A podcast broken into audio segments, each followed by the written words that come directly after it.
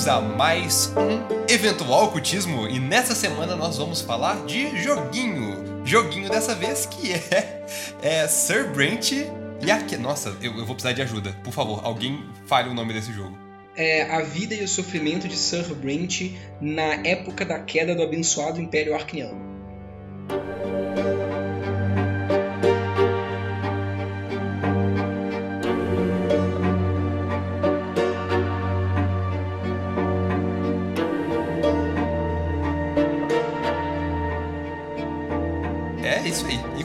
Já apresento essa outra pessoa que me acompanha nesse podcast, Vitor, o Lothless.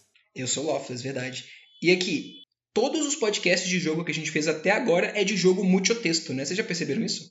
Pois é, né? Foi, Não, é, pô, a gente é- falou de, de Immortality. Que... Ah, mas não é episódio. É, Ah, mordiscada, pô. Mordiscada. Porque episódio, episódio mesmo, a gente fez acho que de, de Pathologic 2, Disco Elysium e é, agora Sir Brent, né? Que quando que a gente vai fazer um jogo que não é uma light novel, eu não sei. É verdade. Próximo tem que ser tipo Mario, tá ligado? Sonic.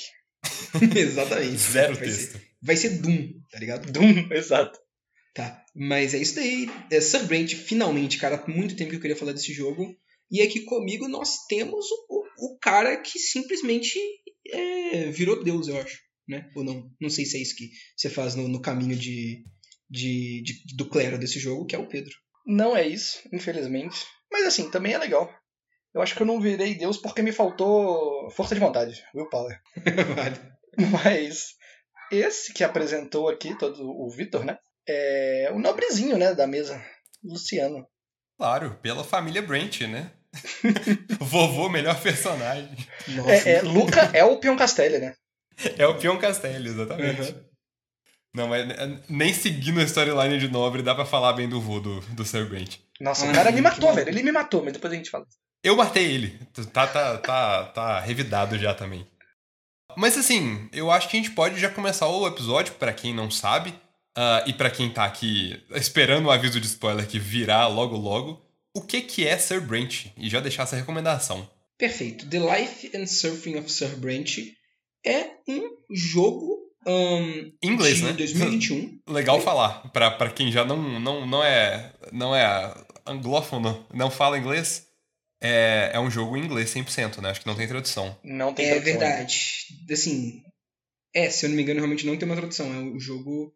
Outro joga em russo, que é o original, outro joga em, em inglês. E é um jogo que é só texto, então é meio complicado pra, pra tu jogar se tu não falar inglês, definitivamente. Mas é isso aí, The Life and Surfing of Sir Brent, um jogo russo de 2021. Ahn, e é. Assim, dá pra gente considerar que é uma visual novel. Porque quando a gente fala visual novel, a gente pensa em muita coisa meio japonês, meio de anime, sabe? Só que ah, esse jogo é, é uma visual novel, mas ele é bem diferente disso, porque no final você basicamente está jogando um diário de esse, essa pessoa, que é o Sir Brent, ehm, que é um meio nobre, e você tá meio que jogando a vida inteira dele. Você vai começar no nascimento dele e você vai ir até a morte dele. E, e esse é o jogo. As escolhas que você faz, as coisas que você decide, Ahn, é um livro interativo, só que ele é mais interativo do que a gente tem costume e ele faz coisas muito boas que eu acho que light novels deveriam fazer mais, inclusive. Uhum. E ele tem alguns elementos de RPG também, de, de tipo de criação e de aprimoramento de personagem. É um jogo muito interessante. A gente vai falar mais dele mais pra frente. Perfeito. Exatamente. Mas beleza. Esse é Sir Brent, né? Com uma jogabilidade. Eu não diria necessariamente muito diferente, mas que funciona muito bem para a proposta do jogo. É, mas eu, eu queria levantar aqui, a gente já falou um pouquinho disso na, na abertura, mas bem por alto. Só as pessoas que entenderiam o jogo vão, vão conseguir entender mais ou menos. Qual, qual foram as jornadas de vocês, Ah, assim? Antes disso, é, é válido falar que é um jogo independente, é um jogo Sim. pequeno, na verdade, dessa desenvolvedora Sever e da distribuído pela, pela, pela é, 101XP. Tipo, provavelmente esse 101 não é dito em português, obviamente, mas caguei, eu vou falar 101XP mesmo. Tu fala russo, Hum. pô, tem que mandar em russo aí agora. Caramba, não vou conseguir mandar em russo, não. Por algum motivo, o Duolingo não mencionou os números. Eu já tô numa unidade mega avançada até agora, não sei nenhum número. Vitor, Caramba, como é ok. que fala você que amou meu bolo, por favor? É Thishoglomoitort, se eu não me engano. Por que, que você fica cismado com essa frase? Eu não sei. eu não sei, mas é muito satisfatório. É, eu acho legal se a gente falar um pouquinho sobre o nosso caminho, né? Nossa experiência com o jogo antes da gente entrar nele pra valer mesmo. Perfeito. Foi você que apresentou o jogo pra gente, né, Pedro? Foi, exatamente. Assim, na verdade, acho que eu apresentei pro Vitor, e aí Foi. o Vitor jogou e gostou, e aí ele difundiu. É, eu acho que foi o Exatamente. Vitor que acabou passando pra mim. Uhum. É, eu, eu que joguei primeiro, no final das contas, né? Sim, e eu conheci esse jogo através do Jogabilidade, que é um podcast de jogos muito legal. Sempre a recomendação assim. Eu já trouxe mais de uma vez pra cá. Aham. E eu conheci ele lá mais ou menos na época que eu tava jogando Disco Elysium. Então eu- eu tava muito hypado nesses jogos de muito texto, assim, com uma história bacana, legal. E o Vitor tava entrando, eu acho, na pira dele de Pathologic. Aham. Então ele tava jogando muito Pathologic, jogo russo, e aí ele tinha jogado Elysium já também. E eu falei, olha só, Vitor, sua cara. E eu fiz a recomendação e aparentemente tu curtiu pra caramba. Eu curti pra caramba e difundi pro resto das pessoas. Uhum. Infelizmente, apesar de eu ser a pessoa que apresentou ele pro, pra todo mundo, eu fui o último a jogar. Eu terminei ele hoje de manhã, da data de, de gravação desse episódio. E assim, É verdade. eu queria só puxar um, um assunto rapidinho que não tem nada a ver com o jogo. Uhum. Ou talvez tenha, não sei. Vamos ver. Hum. Que é esse método de fazer review de coisas pra internet é muito desgastante, eu acho. Como assim? Como assim que eu não acredito que eu posso dar uma opinião em termos de gosto 100% honesta sobre esse jogo? Porque eu não tava afim de jogar esse jogo no prazo que era pra ser jogado, entendeu? Uhum, Só que eu tinha que ter jogado ele porque a gente estabeleceu que tem que gravar hoje. sim. Então, eu fui praticamente um gamer profissional, pô. No sentido de que eu foi um trabalho, entendeu? Entendi. Total. Eu quase fui fazer isso com um episódio do menu, mas eu acabei não participando e assisti depois e eu acho que eu, eu me diverti muito mais com o filme por não ter esse peso do, do reviewer, né? Uhum. Olha, eu vou falar pra vocês que eu até agora não passei por isso no podcast. Eu acho que vocês que são mal organizados mesmo, foda-se. Ah, talvez. talvez seja. Eu tive tempo de jogar isso mais tempo pra trás, mas assim, só não tava na, na vibe na hora. E é foda, porque não tem como, né? Não vou ficar, vocês não vão ficar esperando pra gravar o bagulho quando eu quiser, porque vai tomar no meu cu, né? Pelo amor de Deus. Sim. Mas, fazendo assim, eu sinto que eu não gostei tanto do jogo quanto eu poderia ter gostado. E, inclusive, apesar, tipo, como ele é escrito em inglês, cansa também, a linguagem cansa. Uhum. Então teve várias partes que eu fui fazendo uma leitura mais dinâmica, assim, fui só. Uh, tá Ah, bom, eu, entendi. eu fiz isso uma- uns bons 30%, se não 40% do jogo, na moral. Porra, eu, eu devo ter feito isso mais Pera, mas 60% na primeira, jogo, né? na primeira playthrough? Primeira playthrough, com certeza. Caramba, o jogo é bem sério, eu maçante li em tudo algumas partes. 100%. Não, não li tudo não. Assim, eu, eu li tudo, mas tiveram algumas partes que eu tava tipo, velho, eu me importo 0% com esse personagem. Eu pulei e, tipo, não impactou minha narrativa at all, assim. É, Exato. Tryhard. Já falando, então, um pouco, na realidade, da minha, da minha experiência com o jogo, é, o jogo me ajudou da primeira vez que eu peguei Covid. Eu não tinha absolutamente nada pra fazer. E aí eu, eu peguei pra jogar Cerbranch e passei praticamente meu isolamento todo meio que mergulhado nesse mundo diferenciado aí. Esperando não ter que encontrar os irmãos no final. do- Eu lembro que tu foi birutinha jogando esse jogo mesmo, tu só foi. Demais. Tanto né? da primeira vez que tu jogou, quanto da segunda, né? Que tu na segunda vez, pra gravar o podcast, tu terminou em um dia, né? Que que é isso? Sim, sim. Isso foi absurdo. Nossa. Speedrun de, de Cerbranch. Eu, assim, não sabia nada quando eu fui jogar. O Pedro só me recomendou. Eu falei, Serbrand, tá, comprei, fui jogar. E o jogo me pegou muito logo de cara. Tipo, a primeira escolha que você já faz fala muito comigo como é, o tipo de obra que eu gosto o tipo de discussão que eu gosto de ter. E quando eu dei minha resposta, o que, que o jogo falou em, é, em resposta à minha resposta foi perfeito e eu só fui. Eu fiquei muito fascinado por esse jogo. Eu terminei ele até bem rápido também. Só que isso faz quase um ano.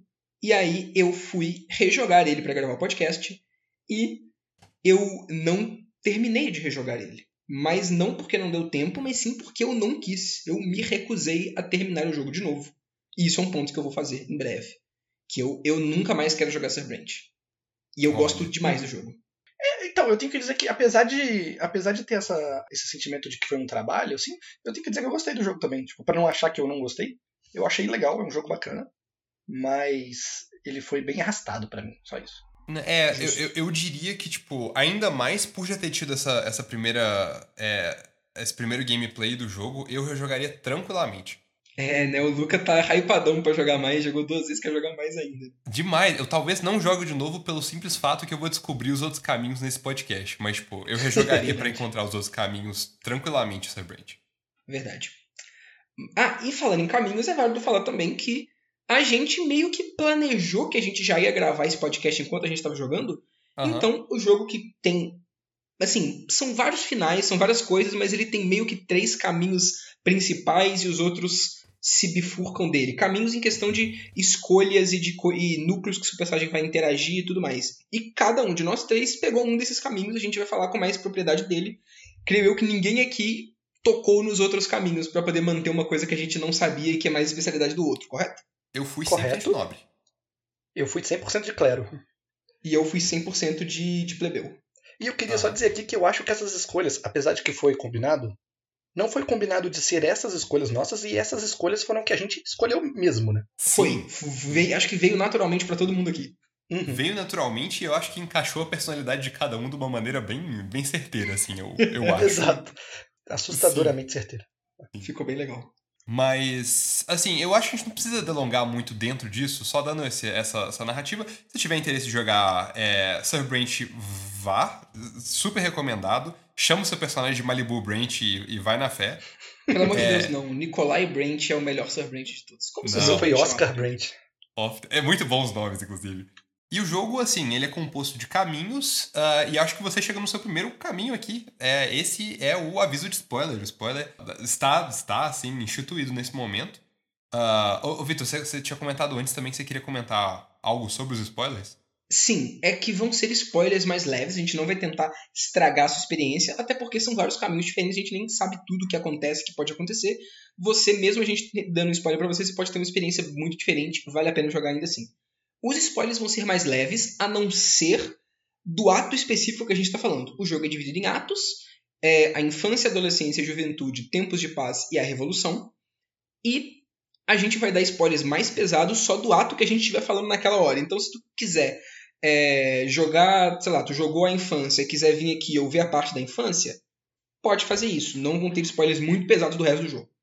Uma coisa ou outra só. Maneiro.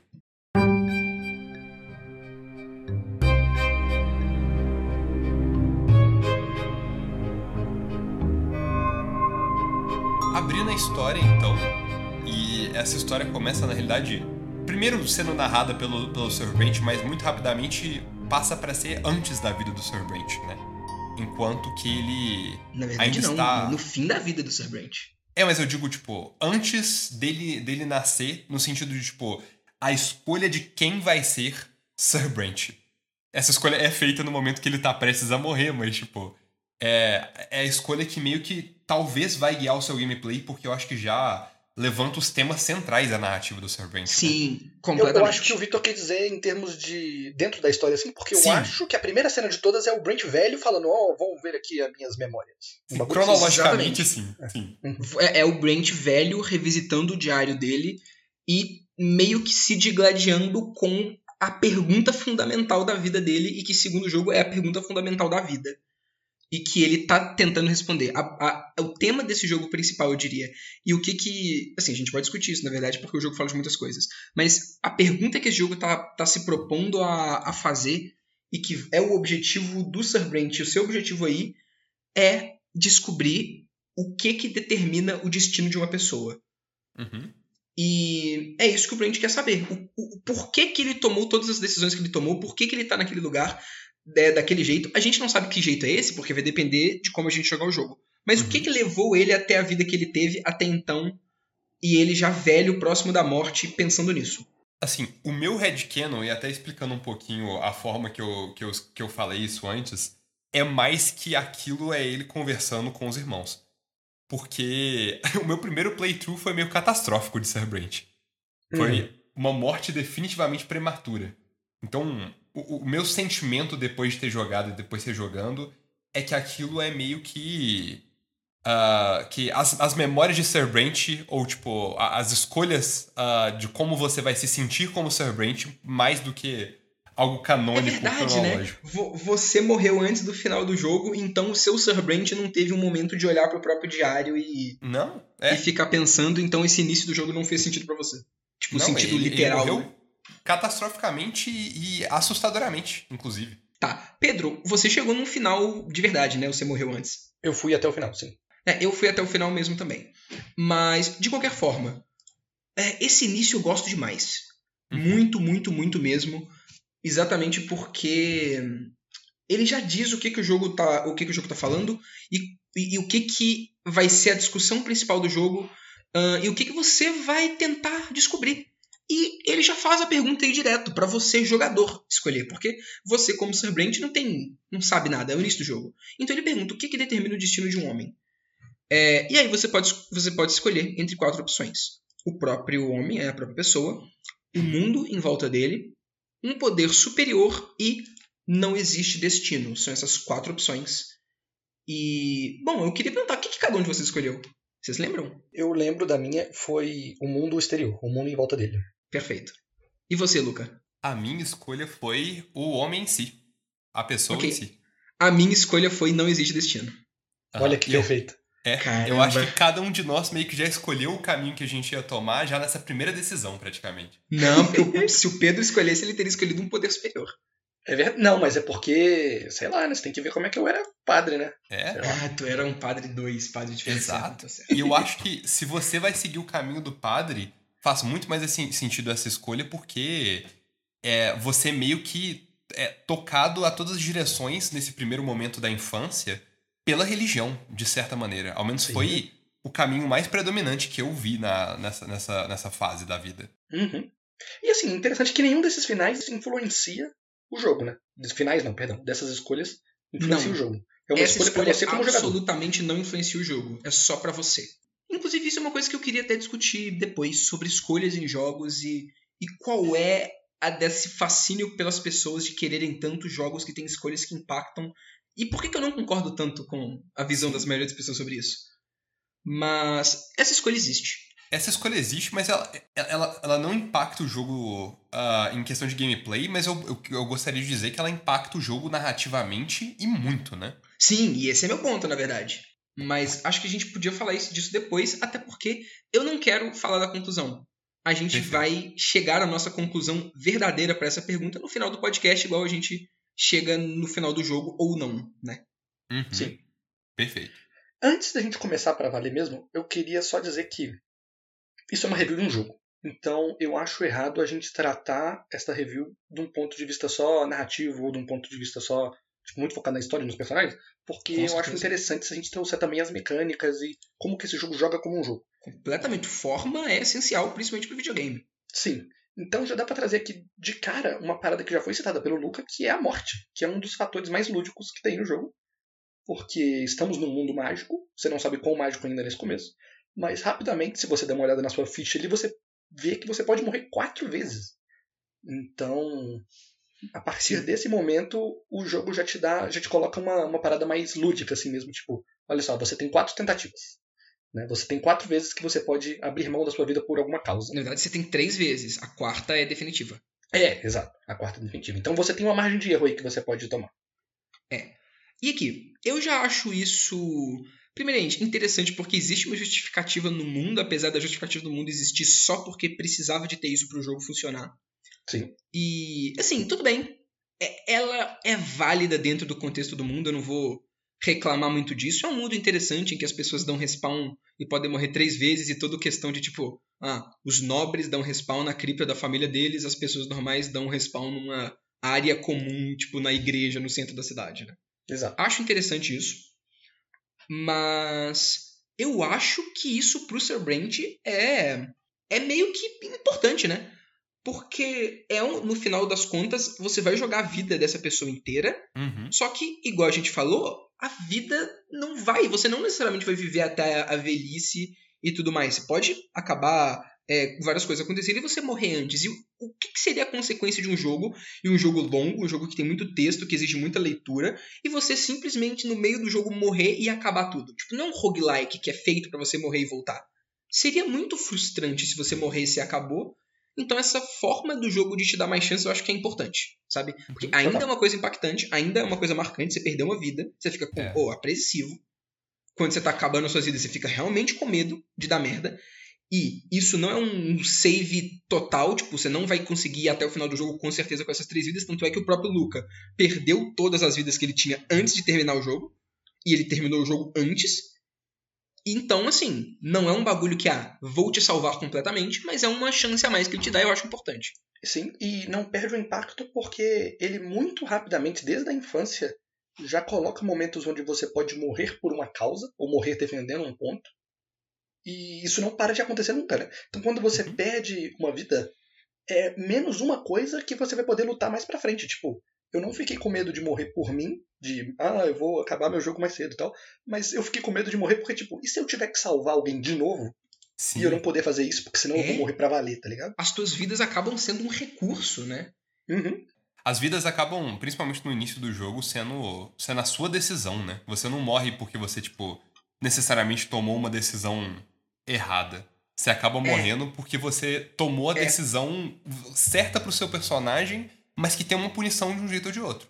Exatamente, no início do jogo a- toda morte é opcional e muitas vezes você vai querer morrer pra poder cumprir coisas tanto porque você quer mais moralmente ou pela narrativa quanto por benefícios e tal. Só que, né, mais pro final do jogo a morte pode vir certeira mesmo e não vai ter como muito você escapar dela de acordo com as coisas que você decidir. Exato.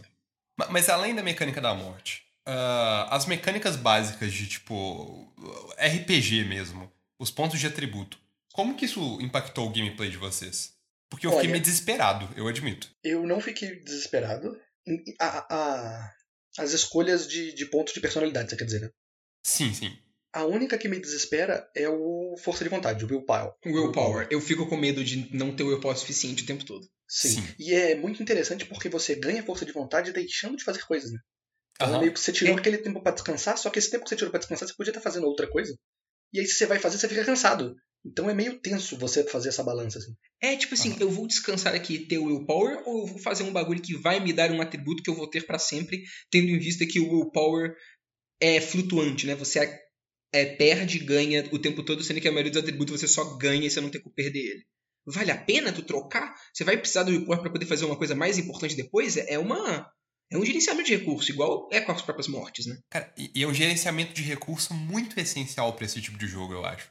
Sim. Porque ela, ela representa um pouco dessa, tipo. Como é que figuras históricas fazem o que são os históricos? Tipo, coisas que são históricas. O que, que elas sacrificam pra poder fazer isso?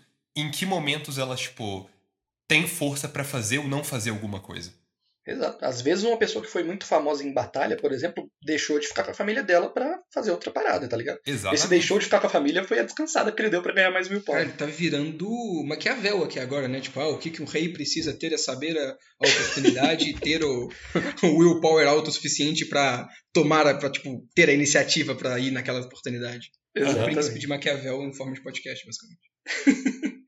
Mas uma coisa que eu acho muito interessante é que esses pontos de personalidade, tal qual o, a grande obra do nosso tempo, Divertidamente, eles vão ficando progressivamente mais complexos ao decorrer que você vai envelhecendo, né? Eu acho isso muito bacana. Sim. Sim, Porque começa muito simples, né? Começa com eu tô curioso ou eu vou fazer alguma coisa agora, vou tomar uma atitude. Tipo, eu vou observar ou eu vou tomar uma atitude.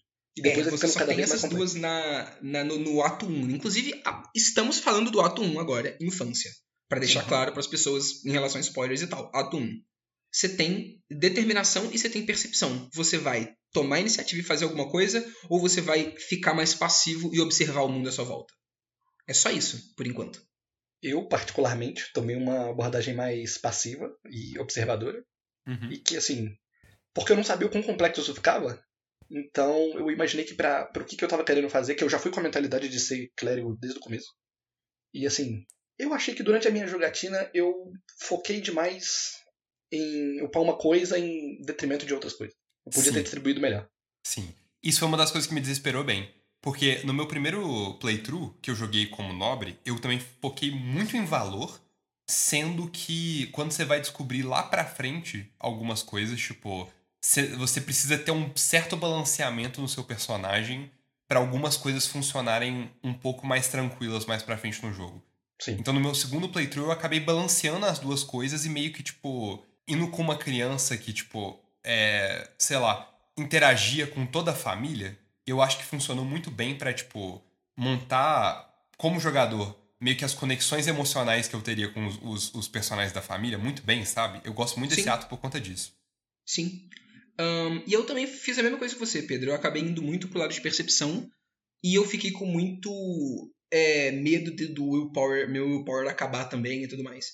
Mas eu acho que já é interessante a gente falar que ahn, como um jogo que é uma novel, que é um, um jogo de texto e, e interativo, eu acho que o Sir Brent já é absolutamente mais interessante do que a maioria, do que a média desse tipo de jogo. Sim. Porque normalmente esse tipo de jogo você vai ter é, texto e você vai ter opções para você escolher. Essas opções não vão te dizer muita coisa a não ser o que está escrito nelas, então você não tem muito como saber é, mecanicamente, tipo, objetivamente, para onde que você está indo nessas opções. É mais assim o seu feeling de, ah, eu acho que essa resposta vai me trazer tal coisa. E dependendo da, da- do estilo de jogo de novel, vai ter uns minigames também, o que eu acho insuportável na maioria dos casos, tipo no Danganronpa, eu odeio com todas as forças. Mas o Surbrand não, ele tenta transformar isso mais em um RPG. Uhum. E, inclusive, quando você começa o jogo, você tem algumas escolhas pra fazer na hora do, do, do jogo funcionar de fato, né? Você pode escolher jogar é, o modo, acho que é Iron Man, né? Que tipo assim, você toma uma decisão, você tomou ela, você não pode voltar atrás, você não pode repetir nenhum capítulo. Tudo que você fez, você vai ter que arcar com a consequência disso. E você pode jogar com o modo posso repetir capítulos, posso refazer coisas.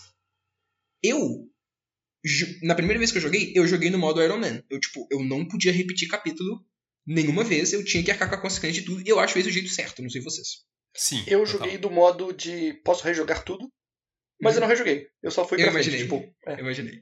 Ahn, e depois, é, a segunda escolha é se você vai ver o que que é, vai ter de consequência, não completamente narrativa, mas o que vai ter mais de, de consequência em questão do RPG, de atributos, em cada escolha que você faz.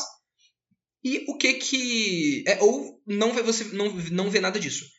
E o jogo, inclusive isso é uma coisa que eu acho muito importante, ele, nessa escolha, porque ele não tem nível de dificuldade, isso é basicamente você escolhendo o nível de dificuldade, ele recomenda que você coloque pra ver as consequências, o que eu acho muito interessante, porque é muito contraintuitivo nesse tipo de jogo. Você vai poder ver ah, o que que vai acontecer, quais que vão ser os atributos que você vai ganhar nas escolhas que você faz, tipo, não é uma coisa que você pensa que normalmente vai ter, você vê a consequência das suas ações. Inclusive, você vê Mas- a reação dos NPCs pra maior parte das coisas que você faz. Né? É, exatamente. Você, tipo, vê, ah, essa pessoa vai ganhar afeto é, comigo se eu fizer isso. Ou eu vou ganhar atributo em tal se eu fizer isso. É meio contraintuitivo. Mas o jogo opta por isso, ele, ele inclusive, né, recomenda que você escolha a sua opção que você consegue ver. E eu acho que isso foi uma escolha muito acertada. Eu acho que o Sim. correto de, fa- de fato é jogar assim. Pra mim, a experiência certa do Subrant é não pode repetir nada, mas pode ver as consequências das coisas. eu concordo. Inclusive, em, em comparação a outros videonovels que eu já vi que são um pouco mais ocidentais, tipo o próprio Wolf Among Us. Qual, qual, qual é o nome dessa empresa mesmo que faz esse tipo de. Telltale. Até o É, mas isso não exato. é muito visual novel, né? Mais filminho interativo. Sim, porque não é, filme não é interativo. muito livro, é mais filminho. Ah, entendi. Tipo, É. é, é, é- é comparável também. Tipo, é joguinho de escolha, de certa forma. Você tá É certo. comparável e eu gosto, por mais que eu, eu acho que isso, isso adiciona ao ponto do Pedro anterior de, do jogo ser mais maçante, de você poder pensar muito no que você vai fazer e repensar suas ações antes de você poder fazê-las. Sim. É, tipo assim, eu acho que tal qual um mestre de RPG que se dedica e faz um combate difícil pra cacete, mas aí na hora do combate ele permite que os jogadores façam, né, conversem entre si pra fazer táticas, Aham. esse é o equivalente disso em, em diálogo, né, em escolhas. Sim. Porque você não perde é, impacto, você não perde dilemas, mas você fica com o dilema da- do planejamento, entendeu? Aham. O seu Sim. dilema não é imediato, mas ele é postergado um pouco, assim. Você É. fica, caramba, se eu deixar essa pessoa aqui, ela vai ficar de bem comigo, mas essa aqui vai ficar de mal comigo. Isso pode me interferir mais pra frente. Então você fica todo um mastermindzinho, assim, planejando É. tudo. Inclusive, no meu segundo gameplay, a forma que eu joguei, tipo, tendo um objetivo no final, que era ver o final do jogo, que eu não consegui fazer da primeira vez, eu tive que sacrificar um tanto de coisa que eu não, não sacrifiquei no primeiro jogo. Tipo, a própria Glória, eu tive que meio que ignorar ela pra conseguir seguir o caminho Ah, do tu foi nobre. paia com a glória, isso é criminoso. Fui, e eu, eu me senti muito mal, porque eu gosto muito dela. E eu tive que, tipo, frequentemente ignorar ela. Sempre que eu podia não ignorar, eu, eu não ignorava, mas eu tive que, tipo, sacrificar algumas coisas pra poder seguir um caminho lá na frente. Sim. E pra você que não jogou o jogo e tá meio, putz, Mas ver as consequências das minhas ações é fazer o jogo ficar muito fácil. Não. Isso não acontece. Porque vocês têm que lembrar. Surbranch é um jogo russo.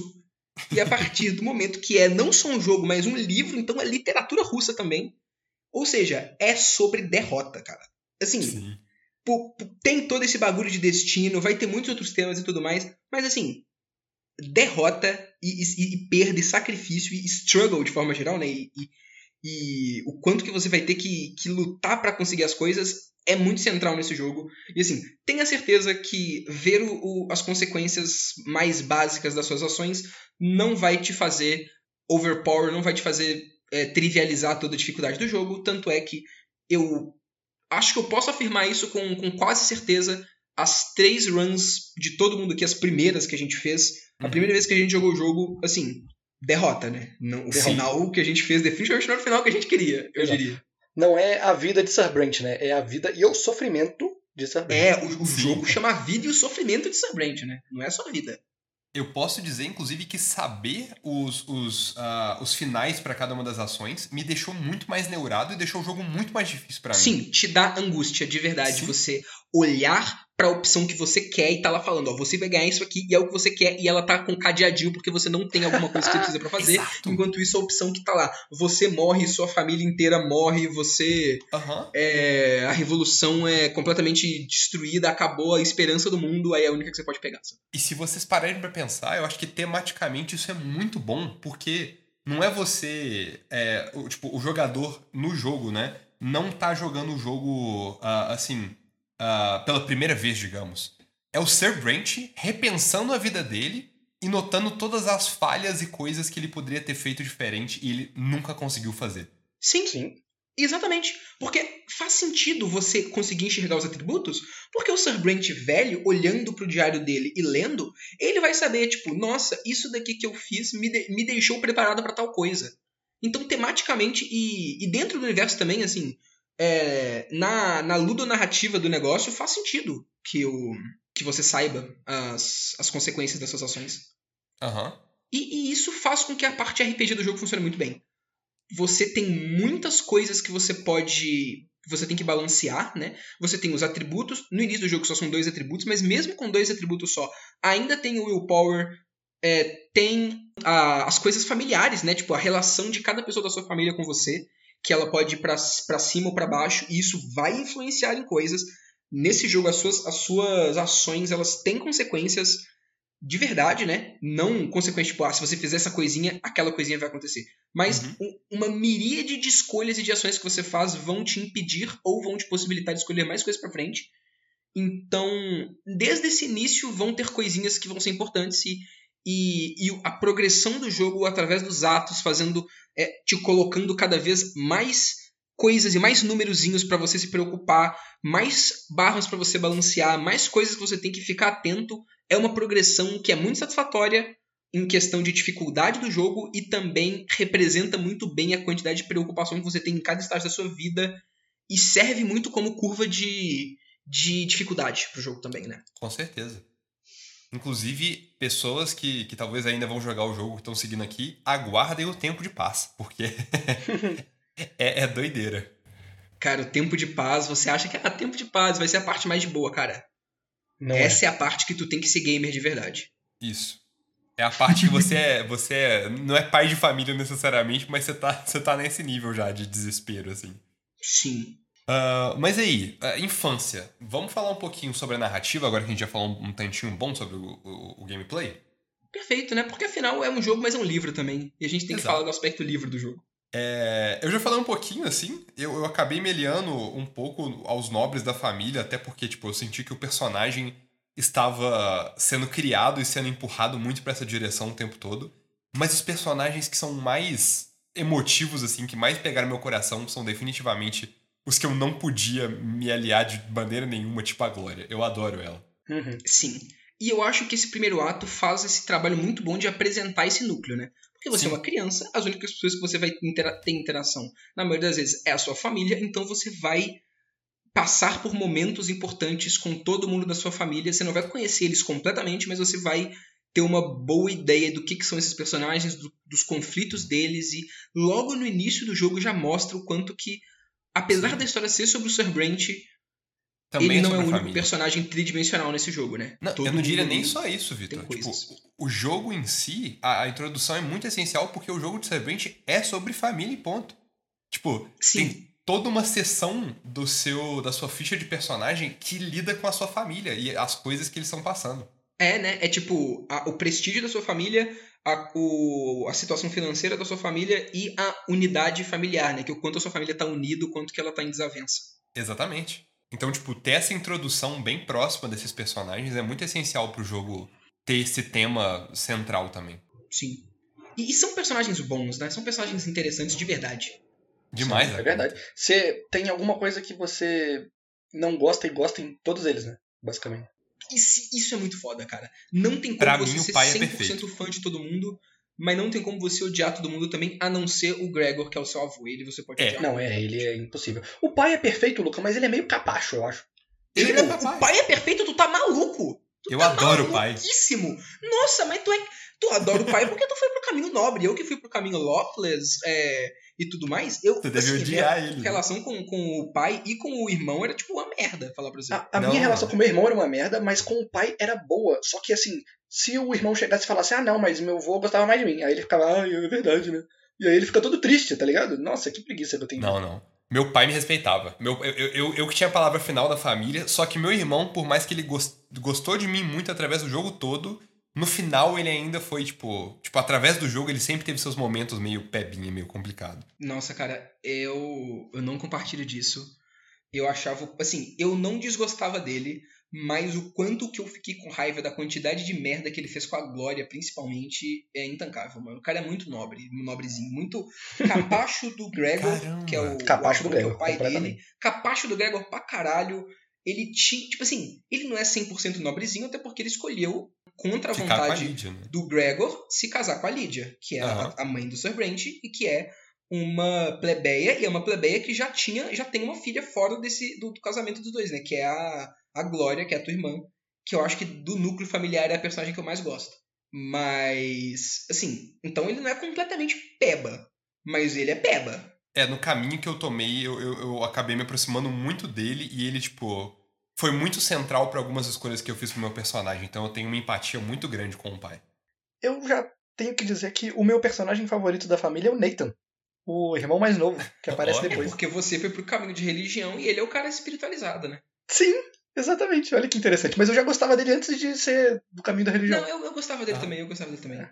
Demais, eu Assim, tentei ajudar ele em todo canto da vida porque que dó Eu tive menino. muita dificuldade de conversar e de entender com ele, porque o meu personagem era muito diferente do Nathan, mas eu sempre gostei dele. Pode crer. Eu conseguia conversar com ele melhor, eu acho que é por isso que aprofundou mais nele depois. Uhum. Aham. Ah, isso é interessante também. Porque mostra como que as suas escolhas importam, não num nível mega gigantesco, apesar de também importarem, mas em coisas pequenas, né? Se você focou mais naquele atributo ali, você vai conseguir conversar melhor com tal personagem, então o personagem vai gostar mais de você e muda completamente a sua visão sobre o jogo, sobre aquele núcleo familiar, sobre os personagens, sobre tudo, né? Uhum. Isso é um jogo que as escolhas importam. Não é só tipo uma escolha vai influenciar uma coisa lá pra frente absurda. É cada escolhazinha influencia cada interaçãozinha que você tem o tempo todo. Isso é maravilhoso. Exato. É o efeito borboleta, mas não é a borboletinha do Until Down, né? Que pisca no cantinho da tela assim. tipo, É. ah, Não é, não é essa borboletinha de tipo, ah, uma coisa vai, vai causar outra coisa e essa outra coisa é por causa disso, mas você não tem muito, saber, muito bem como saber o que, que é. Tá dito na sua cara, tipo, o jogo, o jogo abre o jogo com você. É porque você tem esse atributo e você não tem esse. Se eu tivesse focado mais nesse, você conseguia conversar melhor com essa pessoa aqui, você não consegue. Por isso que eu acho que o elemento de RPG nesse jogo transforma esse jogo numa experiência muito diferente. É, é mais, para mim, é mais imersivo do que a maioria dos jogos de escolha. Ele é, é muito mais engajante, porque você tem uma função muito mais ativa, sua escolha parece que ela impacta muito mais, não é uma coisa feita às pressas, é algo que você pensa e que você tem- tenta ter uma estratégia, ao mesmo tempo que é muito eficiente. Eu acho que a gente pode começar a falar um pouco no, nesse ato 1 sobre o mundo, né? Que o Serpente nasce. Como é, É. que funciona. Como você é criança, você tem poucos momentos é, falando sobre o mundo, mas você tem alguns e eles são muito bem encaixados na história, né? Inclusive, é válido falar isso, a gente não vai se delongar tanto assim, mas a escrita do jogo e a própria o roteiro mesmo, né? Tipo, a estrutura dele, como é que ele funciona, eu acho muito boa. Porque o Sir Brent, ele tá lendo o diário dele. Então você não vai viver a vida todo o tempo todo. Você vai pegar os momentos mais importantes. E é interessante, porque quando você tá jogando o jogo, você não necessariamente pensa, nossa, por que, que esse momento aqui foi importante? Mas quando você pensa do ponto de vista do Sir Brent velho, você vê por que, que ele tá olhando para aquilo no diário, por que, que ele escreveu aquilo, porque realmente aquela parte foi uma parte que moldou o caráter de, do que, que você é no final. Então, uhum. você só tá jogando as partes que foram relevantes para criar o que, que é o Sir Brent, o que, que é aquele personagem. Totalmente. Então, é, são várias passagens do diário, né? Não é uma coisa tão seguinte. Tipo, ah, vai dar uns time skip de um ano direto e tudo mais. Vão ter alguns eventos em cada ano. E vão ter alguns anos que você tem, tipo, sentido. Vários e vários eventos seguidos e nunca Tem ano que não passa, né, velho? Eu fiquei em choque com isso. Tem ano que parece que eu fiquei cinco anos da vida real jogando. É verdade. Mas por enquanto não, a infância é curta, os anos. A infância é curto, exato, sim, total. Na vida adulta ali foi onde demorou mais, eu acho. E no tempo de paz. Mas é, eu acho engraçado como que o universo do seu personagem quando você tá na infância é resumido à sua família só. Mas através deles você consegue já ter um vislumbre de como que é toda a parada por fora, né? Eu acho isso muito interessante. Uhum. Completamente. Através dos poemas da Glória, falando sobre, o, sobre os deuses, sobre os lotes, né? Isso é uma coisa importante do mundo. A existência de é, dos dois deuses, né? Os, os, os, deuses gêmeos. E é interessante falar que esse mundo é um mundo fantástico e que, mesmo, ao mesmo tempo que é um low fantasy, ele tem uma fantasia muito clara, tipo, os deuses existem, a prova disso é que você renasce quando você morre, e tem um pilar de luz gigantesco no centro do mundo, que é tipo a, a Earth Tree do, do Elden Ring, né? Do Elden Ring, exato. Não tem sol, é esse pilar que ilumina é tudo, esse pilar. Tá sempre ali. E, e, quando você morre, se você, em teoria, né, de segundo a religião, segundo a velha fé, quando você morre, é, se você seguiu a sua função, seguiu o seu lote, que é, segundo essa religião, a função que os deuses te deram, você vai pro topo do pilar, se você não seguir, você vai para a base do pilar. E os três lotes são basicamente as, as castas da Idade Média, né? É a nobreza, que é a aristocracia, né? A, o clero e os plebeus. Só que isso é feito de uma maneira muito mais evidenciada e muito mais assim. Tipo, é até mais. É tipo, é bem a Idade Média, porque a Idade Média tinha isso de tipo, função divina, tua função é fazer tal coisa, tal coisa, tal coisa. Só que nesse mundo isso é ainda mais forte porque, assim, os deuses tem uma presença muito maior no mundo de verdade, né? Tipo, não é, uhum. ah, o Deus tá falando isso e eu tô falando isso através de Deus, acredita, confia. Não, é. Deus tá falando isso, quer ver que ele tá falando isso? Dale, toma um raio na tua cara pra tu ver que eu tenho poder de Deus. Exato. Eles desceram na Terra em algum momento, né? E eles existem. Tipo, e as pessoas enxergam eles de vez em quando. Sim.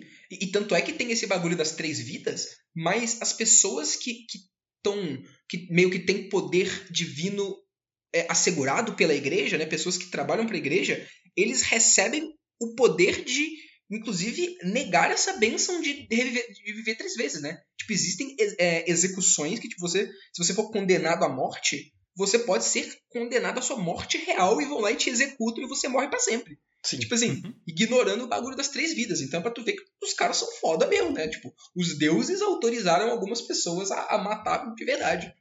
Não só isso, como narrativamente, na história, ao menos, tipo, a parte onde tem os mineiros e tal, eles falam, não, tem gente que morreu porque aquele era o momento mesmo. E é isso. É, Sim. tem um pouco de, de, Esse é o plano, né? Esse é o plano de Deus para essa pessoa. Uhum. Eu acho muito engraçado um ponto que o Luca trouxe mais cedo sem querer. Que ele disse que ele sentiu que o personagem dele estava sendo muito empurrado pro bagulho da nobreza, né? Pra parte mais nobre, porque é o objetivo da família deles, virar nobre da espada e tal. E assim, é verdade. Mas ele tá sendo empurrado para todos os lados, eu acho.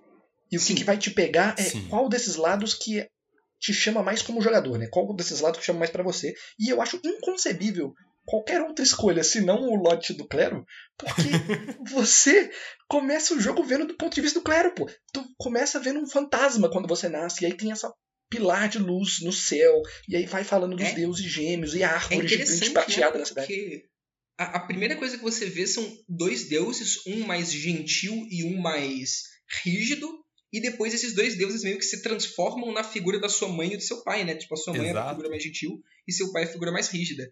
Que já é uma forma tanto de, tipo, comparar os seus pais aos deuses, tanto no ponto de, tipo, as pessoas que estão te criando, te colocando na Terra, quanto na para você entender um pouco mais da personalidade e, e, da, da teologia do bagulho dos deuses, de como é que eles. Como é que o irmão mais velho e o irmão mais novo se comportam, comparado uhum. às, às, às, informações que você vai ter com, com os seus pais interagindo com eles, né? Então você vai saber como é que são os deuses através da interação dos seus pais. É um, uma world build muito sutil e muito bem feita. Muito Sim. bem feito e me cativou imediatamente, assim, eu no mesmo momento quis falar, tipo, eu preciso estudar mais isso, eu preciso saber mais disso, porque isso para mim é a coisa mais importante desse mundo. Então foi por isso que eu resolvi ir para esse lado. Eu fui num caminho bem diferente. Eu vi, eu vi as questões do, do mundo mágico, assim, essa questão religiosa, como uma constância e o mundo é só assim, meu personagem nasceu nesse mundo e para ele isso é normal. E o que me cativou mesmo foi essa questão, que é, é essa pergunta tão grande do jogo, do destino. De, tipo, para onde seu personagem vai? E, e, a primeira coisa que eu consegui notar é, tipo, meu personagem não vai dar em nenhum lugar bom se não for ir pro lugar onde ele vai conseguir o máximo de, tipo, é, ação dentro do mundo. Principalmente em, em contraste com o irmão dele, por exemplo. Hum, tu foi pra nobreza porque sabia que você sabia que tu ia ter mais recurso para ser quem você queria nesse caso. Exatamente. Entendi. E eu, eu acho interessante, até comparado à escolha que você fez, né? Porque no, no início do jogo, né? Na escolha de o que, que define o destino, você colocou que é a pessoa em si. Uhum. E é interessante porque o Sir Brent é filho de um nobre com uma pessoa commoner, né? Com comum, que é a, que é a Lídia e o Robert. O Robert e a Lídia, no caso, respectivamente. Isso. E você, em teoria, não é nobre, né? Você é do common lot, você é do lote comum, você tem como ascender a nobreza, mas não vai ser um nobre. Um nobre da espada, né? Que é um nobre Hereditário. É, tipo, de, tipo, hereditário. Você vai ser um nobre que vai ascender de outra forma. Uhum. Você pode ser, né? E assim, mas não é o comum do seu personagem. Inclusive, você é julgado se você fazer coisa de nobre no início, principalmente pelo seu avô, que fica puto. Tipo, ele vê uhum. que você tem brinquedos de, de cavalheirinho, que é coisa de nobre, e ele taca os brinquedos no fogo. Foda-se, né? Só que você então... saca, tem um segredo disso daí, Vitor. Ah. É, essa foi a única coisa de nobre que você fez, necessariamente, né? Porque Sim. o meu avô, quando eu quando eu cheguei na, na minha primeira, no meu primeiro ritual de lote, e eu tava lá entre aceitar a chicotada, que é, faz parte do world building, né? Quando você vai escolher o seu lote, não escolher, né? Mas quando você vai aceitar o seu lote perante os irmãos, ou você recebe uma chicotada se você é um plebeu, ou você beija a espada se você vai se tornar um nobre. E, o meu personagem também, mas eu nem lembro, porque tipo, não tem ninguém da sua família que é do clero, então ninguém faz é. esse não, Sim, eu acho que não acontece. O do clero você não tem essa opção no início, né, Pedro? Imagina não tem, teria... não tem. Então, então é, você não tem porque ninguém da sua família é do clero. Exato. Mas Sim, e esse fiz... momento é tipo um batismo, assim, né? Você não precisa. Você não vai ser Isso. seu lote pra sempre. É. Isso, exatamente. É um primeiro batismo do seu personagem. E o que meu personagem fez foi segurar o chicote e beijar a espada. E o meu avô adorou. Eu fiz isso é, também. É, Você fez também? Ele, por uhum. mais que ele seja cuzão, ele tem essa dualidade, né? Ele tipo tem. Assim, ele, ele quer que cada coisa seja do jeito que ela, que ela é e fica puto quando gente que não é nobre age como nobre. Mas uhum. ele em si é um nobre, ele não é nobre da espada, né? Ele acendeu a nobreza. Ele acendeu a nobreza. Ele nota essa vontade no seu personagem. orgulhoso quando, quando vê você tentando ser nobre também, né? Então é uma dualidade que existe. Exatamente. Mas de qualquer forma, o mundo te julga quando você tenta fazer coisa de nobre sem ser nobre, e você foi pro caminho de nobre. O que faz sentido pelo que você escolheu, né? Tipo, você, no início do jogo lá, escolheu que você que faz teu destino, então, tipo assim, você quis ser nobre mesmo não podendo ser, você foi ser. Então, é completamente condizente com o que você escolheu, né? Aham, uhum, absolutamente. Moldou justamente aquela, aquela pergunta do início que não, não tem impacto é, em gameplay nenhum, como você tinha comentado, impactou meu jogo completamente do início ao fim. É, já o, o meu caminho, né, o, o de, do Common Watch, eu escolhi porque foi o que mais me chamou a atenção. Pode ser meio contra, contraditório, tipo, ah, tu escolheu ser um plebeu? Sim. Pura e simplesmente por causa da Glória, porque é, ela é do lote comum, eu sempre gostei muito da, daquela personagem. Ela tinha muita antipatia dos nobres da, da, da, da, tipo, de alguns dos nobres que agiam de forma mais nobre da casa, né, tipo Gregor e o, o, o próprio Stefan, né, que é o irmão. Um, e eu gostava muito daquela personagem, eu via aquelas coisas dela tá querendo, tipo, compor os poemas dela, só que ela era proibida por causa disso. E eu fiquei sempre muito do lado dela e fiquei sempre muito contra o avô, o Gregor. Então, eu sempre, no jogo todo, por causa desse tipo de relação de pessoas que eu gostava e não gostava, e por causa de coisas que eu acredito mesmo, eu sempre fiquei muito contra a nobreza o tempo todo. Uhum. E o completamente oposto à nobreza é o lote comum. E, e foi. O jogo foi desenvolvendo E eu fui olhando pro jogo e por que, que ele estava construindo, e para criar essa, essa relação muito grande entre castas e, e, e colocar coisas como. Assim, vão ter partes do jogo. É, é, das, das, das telas que tem de tipo, ah, coisa do seu personagem, coisa da sua família, tem uma coi umas tipo coisas do mundo e você tem como ver o nível de estabilidade do, do governo, o nível de riqueza da negócio, o nível de justiça, o nível de tipo, quem tá no controle e tudo mais. Eu olhei para isso e falei, mano, isso aqui 100% vai descambar pra um bagulho que eu vou conseguir fazer uma revolução. Eu olhei pro jogo, olhei pros caras, falei, mano, esses caras são russos que fizeram o jogo, né? Vamos de comunismo? Vamos, vamos. Então eu fui. Eu fui de, de common lot, porque eu, eu tava na fé de que eu não pegar lote nenhum e, e ir para um lado de, de ser um plebeu ia, ia me permitir ir para um caminho de tentar fazer uma revolução. E eu fiquei muito feliz que foi exatamente o que aconteceu. Perfeitamente. Inclusive, eu queria até te falar um pouquinho do tanto que eu gosto da Glória. Porque meu primeiro gameplay deu errado por conta dela. eu fiz toda a jornada do Nobre eu tava farmando dinheiro, essencialmente, e reputação para tentar conseguir a nossa família ser. É, ganhar a nobreza da espada, que foi uma coisa que eu consegui fazer no segundo gameplay.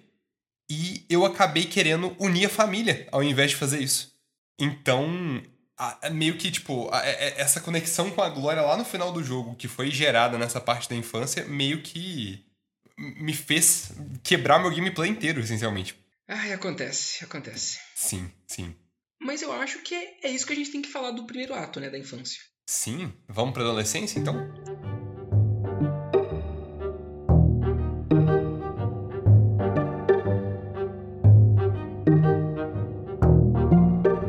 Ato 2, adolescência. Maneiro. A adolescência nos introduz alguns, alguns, algumas outras mecânicas, né? É, algumas outras atributos do nosso personagem.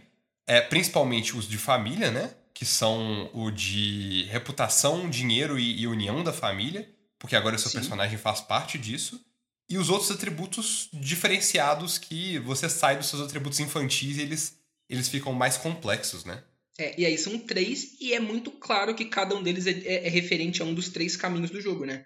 Uhum. Tem o nobreza, que é obviamente da nobreza da aristocracia, tem a engenhosidade, que é para você ser um, um commoner, e tem o, a espiritualidade que é pra você ir pro clero. Isso. Um, e aqui eu queria perguntar para vocês. Eu fiquei muito preocupado com meus atributos no início do jogo, eu tentei pegar muita percepção papapá, e chega no ato 2 e todos os atributos que você conseguiu no ato 1 somem e são substituídos por esses que estão todos no zero. Sim. O que, que vocês acham disso? Porque eu fiquei meio puto e fiquei meio em choque quando isso aconteceu. Eu fiquei desesperado. Eu não fiquei. De, não. de novo, eu não eu saí do desespero para o desespero, essencialmente.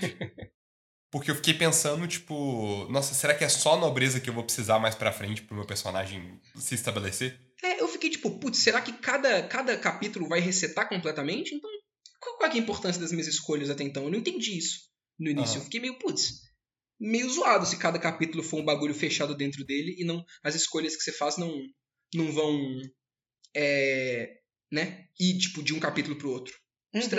Eu tava pensando, que nem você, que cada capítulo ia ser a sua própria parada. Só que as coisas que eu escolhi no primeiro, né, na infância, tiveram é, efeito na adolescência.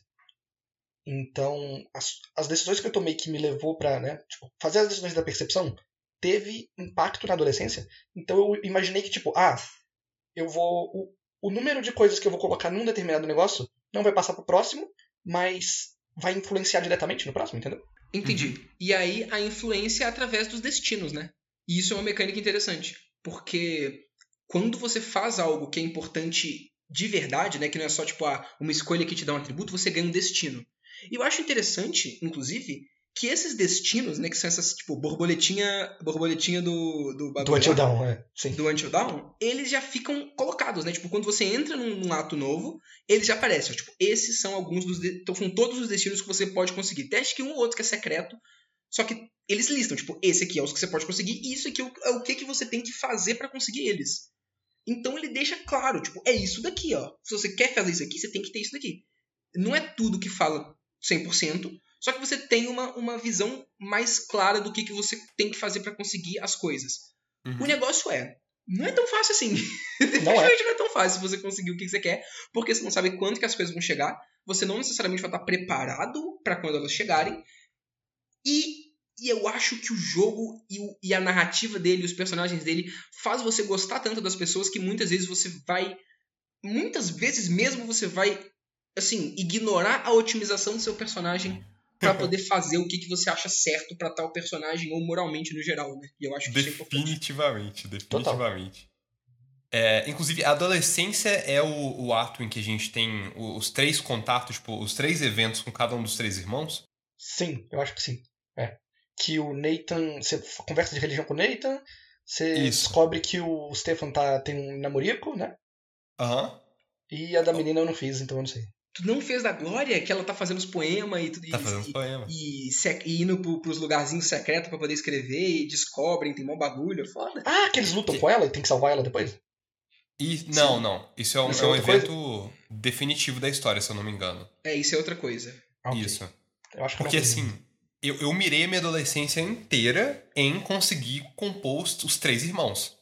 Tipo, eu fiz de tudo para poder participar da vida dos três através da minha vida inteira, porque eu acho que isso era a parte mais importante para mim do meu personagem, sabe? Tá vindo muito pro lado de família, né, do, do jogo. Demais, demais a Você tem uma noção de por que, que você foi pra esse lado? Olha, eu, eu acho que foi uma questão, principalmente do meu avô, que me impactou muito. Do, do Gregor. Porque o Gregor, ele, ele, ele sempre falava, a qualquer custo, atinja a nobreza. E meu personagem, eu acho que ele, por mais que ele queria atingir esse patamar, ele não conseguia é, deixar a família para trás e só tentar conseguir a nobreza, sabe? Eu acho que tudo era tão formativo para ele que eu não consegui deixar nada é, relacionado aos meus irmãos pro chão, porque o meu personagem tinha um plano de é, se tornar nobre pela espada, né? Uhum. Então ele queria que todo mundo subisse com ele ao invés dele subir sozinho.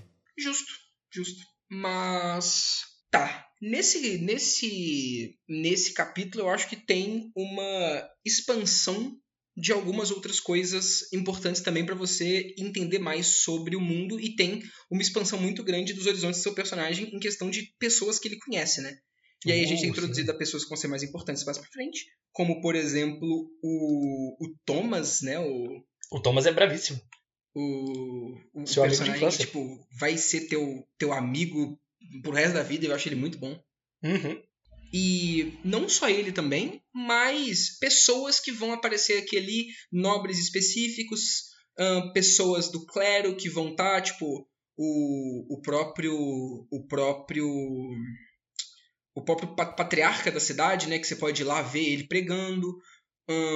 Vão ter eventos que vão apresentar pessoas, e eu acho que essa parte funciona muito como isso, sabe? Você vai é, enquanto, enquanto a primeira parte do jogo era muito introdutória, era muito núcleozinho fechado, essa parte ele vai começar a plantar coisas que vão fazer muito sentido depois e vão virar coisas absurdas depois. Eu acho muito eficiente a forma que ele faz isso, na verdade.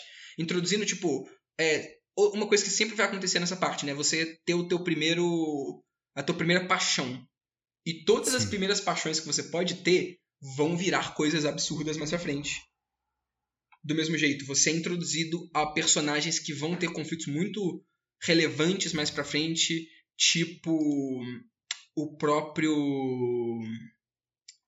Caramba, o próprio. O, o filho da puta, Luke. O cara que é o boss final da tua, do teu arco. É o Orton? É alguma coisa o, assim? O é... Dorius Orton, exatamente. Esse, esse, esse, cara é um desgraçado. É um desgraçado do início ao fim, viu? Sim, completamente. Cara, ele, inclusive, é quem praticamente apresenta os. os é, artinianos, como é que, como é que fala mesmo? Arquinianos. Arquinianos. Arquinianos, exato. Isso. Porque é, é, no, no, no, mundo do jogo nós não temos só essa divisão entre, tipo, nobres e plebeus e, e, e uh, o pessoal da igreja, né, o clero. Nós também temos a divisão entre esses seres que são, tipo, elfos no mundo. Eles são, tipo, super-humanos, essencialmente. Exato. É um nobre, tipo, de verdade mesmo. Quando fala que a nobreza tem sangue azul, eles são literalmente azuis, tá ligado? Exatamente, Sim. exatamente. E, e, e, esse cara meio que é, se mostra justamente dessa maneira. Ele é fisicamente melhor do que você. Ele é. A, a, alguns deles a, são mais inteligentes que você. E todos eles, independentes, estão em patamares políticos maiores que você, mesmo se você for um nobre. Praticamente. Então, Sim. já cria um pouco dessa, desse uh, atrito. É, é, interessante que essa, essa divisão entre os arquinianos e os humanos normais está na Bíblia, né? É intervenção divina isso. Tá escrito lá que Ah, não pode praticar magia, não. Mas Arquiniano pode, foda-se. Tá ligado? Aham. É meio engraçado, assim. Sim. Sim. Inclusive, eu, eu, na verdade, eu tô concordando, mas eu não sabia disso, Pedro. Ah, você eu não acho que sabia? isso aí é coisa sua. Ok. Realmente está escrito lá. E assim, os deuses vieram e falaram: Arquinianos estão acima de todo mundo.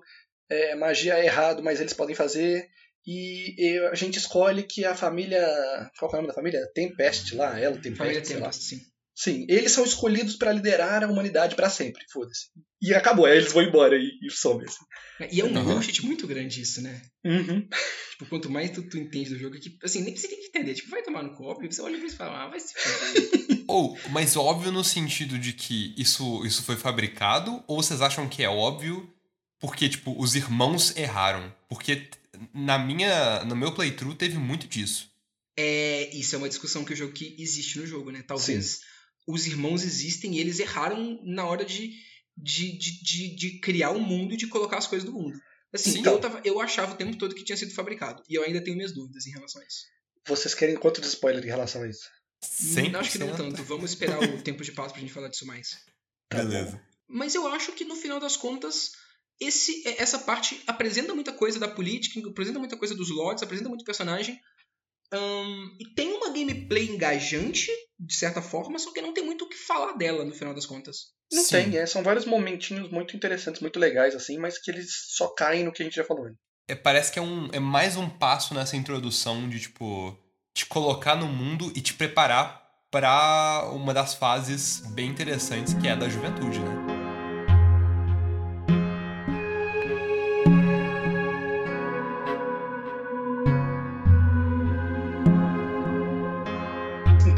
Já a gente pode falar que tudo isso que a gente jogou até agora foi só uma grande construção de personagem, né? Isso é meio absurdo.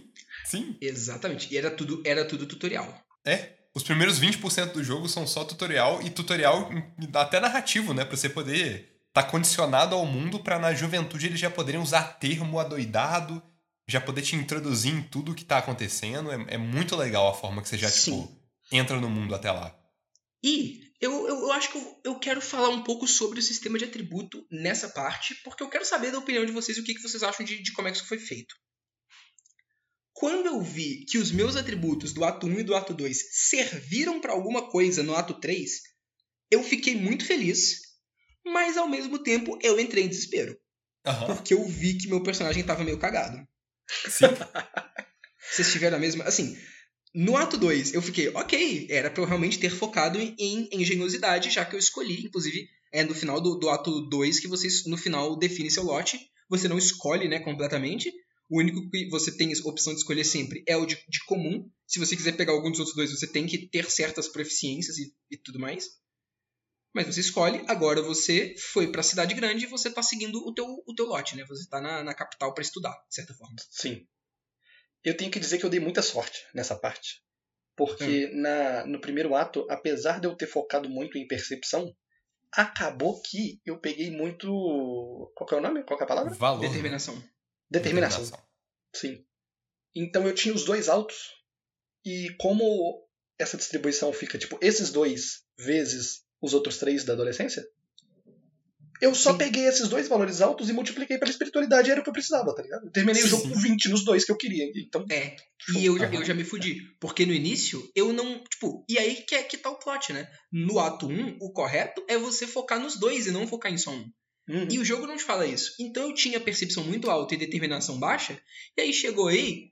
ah, Os duas coisas que eu precisava é percepção multiplicado por engenhosidade e determinação multiplicado por engenhosidade. E olha só, eu não tinha é, é, determinação. é, determinação. Então, uma das duas coisas que eu tinha não Você tinha zero? ruim, só que ficou meio memes, assim. Eu Olha. acabou que eu tinha tanto ele quanto eu tinha um outro o bagulho que era percepção é, e espiritualidade. Porque minha, Uhum. minha espiritualidade era legalzinha também. Só meu, os meus bagulho de nobre, que era horrível, que eu, eu, eu fiz, tipo, questão de ter a nobreza pior possível No, no, no ato 2. Então, a todos os de nobreza eu tava horrível. Os dois que eu precisava, eu tinha um muito bom e um mais ou menos. E na espiritualidade tinha um horrível e um mais ou menos. Eu acabei nesse mesmo problema, nesse mesmo dilema no primeiro, no primeiro playthrough, porque minha, tipo, a minha parte de percepção tava muito ruim É, não injogável, mas bem ruim. É, só que no meu segundo playthrough, que eu, eu comecei a focar nisso, eu, eu tive um personagem bem mais balanceado. Só que eu descobri que, tipo, para fazer tudo o que eu queria com ele, eu não precisaria só das coisas nobres. E eu fui descobrir isso na juventude. Sim, é verdade. Tipo, eu, eu precisava de uma oratória mais alta que eu não tive em nenhum momento, e isso me ferrou constantemente na, na parte do tempo de paz. Muita coisa que eu queria fazer também, eu precisava de manipulação ou de. de daquele que é duas faquinhas assim, que eu esqueci o nome também. É. é esse, esse Vitor que deve saber. O duas. É skins. É. Esquemas. Esquemas. Esquemas, exato, exato. Em vários Assim. momentos eu precisava dessas coisas, mas eu não tinha elas tão altas assim, e era muito frustrante. Sim. E eu acho que isso meio que. Sei lá, é, é, é- é temático de certa maneira no Serbrand, porque já te levanta para um caminho meio que de derrota. Se o seu personagem é, ele, ele é ah, contra algum grupo através desse jogo todo, se ele é tipo 100% contra algum grupo, isso tipo meio que tropeça ele em algum momento. Uhum. Porque é, se você estiver seguindo esse caminho, é um personagem que tá ali meio é, fora da curva para poder unir as pessoas. Como é, é o, caminho de todas as coisas boas que aconteceram nesse mundo, né? Sim. E eu acho que isso é um fator que a gente entra em contato com ele primeiro aqui, mas que ele vai perdurar pro resto do jogo todo. Sim. Que é a parte mais jogo do jogo mesmo, que é essa questão do balanceamento. Aham. Eu acho que esse jogo tem muito uma mensagem de não colocar as coisas tão extremas assim. Sim. Porque em vários momentos tem, sei lá, tipo na parte da rebelião, que a gente vai entrar mais pra frente, eu não vou aprofundar tanto assim, mas a escala dela é tipo, ah, um lado tá ganhando, o outro lado tá ganhando. Só que se você coloca no 10, deixa de ser. A rebelião tá ganhando pra banho de sangue, massacre maluco, tá ligado? Aham. Sim. Então em nenhum momento você pode deixar pender muito pra um lado nem tanto pro outro, assim. Exatamente. E em questão dos meus atributos de personalidade, eu consegui fazer isso excelentemente bem, tanto por tática quanto por sorte. Mas em questão de todo o resto, foi uma bosta completa. Foi assim, desastroso. O, o resto você diz a, a partir daqui, né? Não, tipo, na ficha de personagem meu, perfeito. 100%, 10 de 10, não fazia nada de diferente. Na ficha de personagem da cidade, foi tudo pro caralho. Da família, foi tudo pro caralho. De- das relações, foi tudo pro caralho. Foi tudo errado, tá ligado? Entendi. Seu personagem se deu para a igreja, essencialmente. Vamos ver, vamos ver. Bom, legal. Vamos ver. Mas o, o ato da juventude, ele, ele é meio curto, porém, assim, ah, acontece muita coisa nele, né? Muita Ah, coisinha, ele é assim. importantíssimo porque Ele é o mais aí importante. que, tipo assim, ele é completamente, é o primeiro ato que é completamente diferente de acordo com o caminho que você escolheu, né?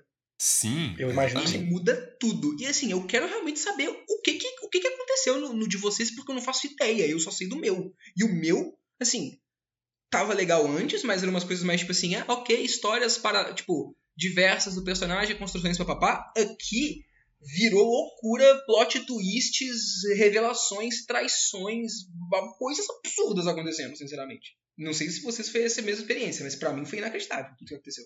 É, pra mim também foi bem doido. Ah, eu vou puxar aqui como, como ninguém tá, tá, tá puxando. É, pra mim foi o ato de evitar morrer pro Otton.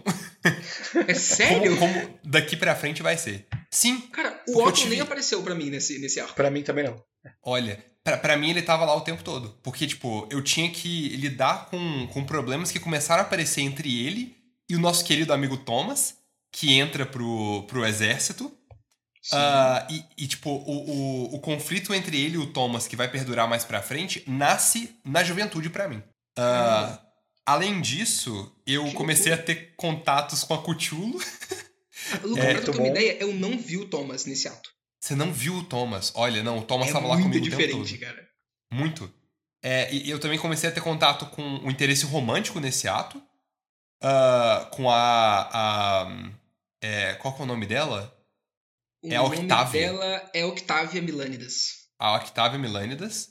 E eu também, é, menos relevante, mas também aconteceu, eu fechei a faculdade, não terminei a faculdade, e comecei a meio que treinar como guerreiro, porque eu, eu ganhei uma justa, que foi muito relevante pra minha família depois. Sim, tu Mas fez eu o acho- torneio?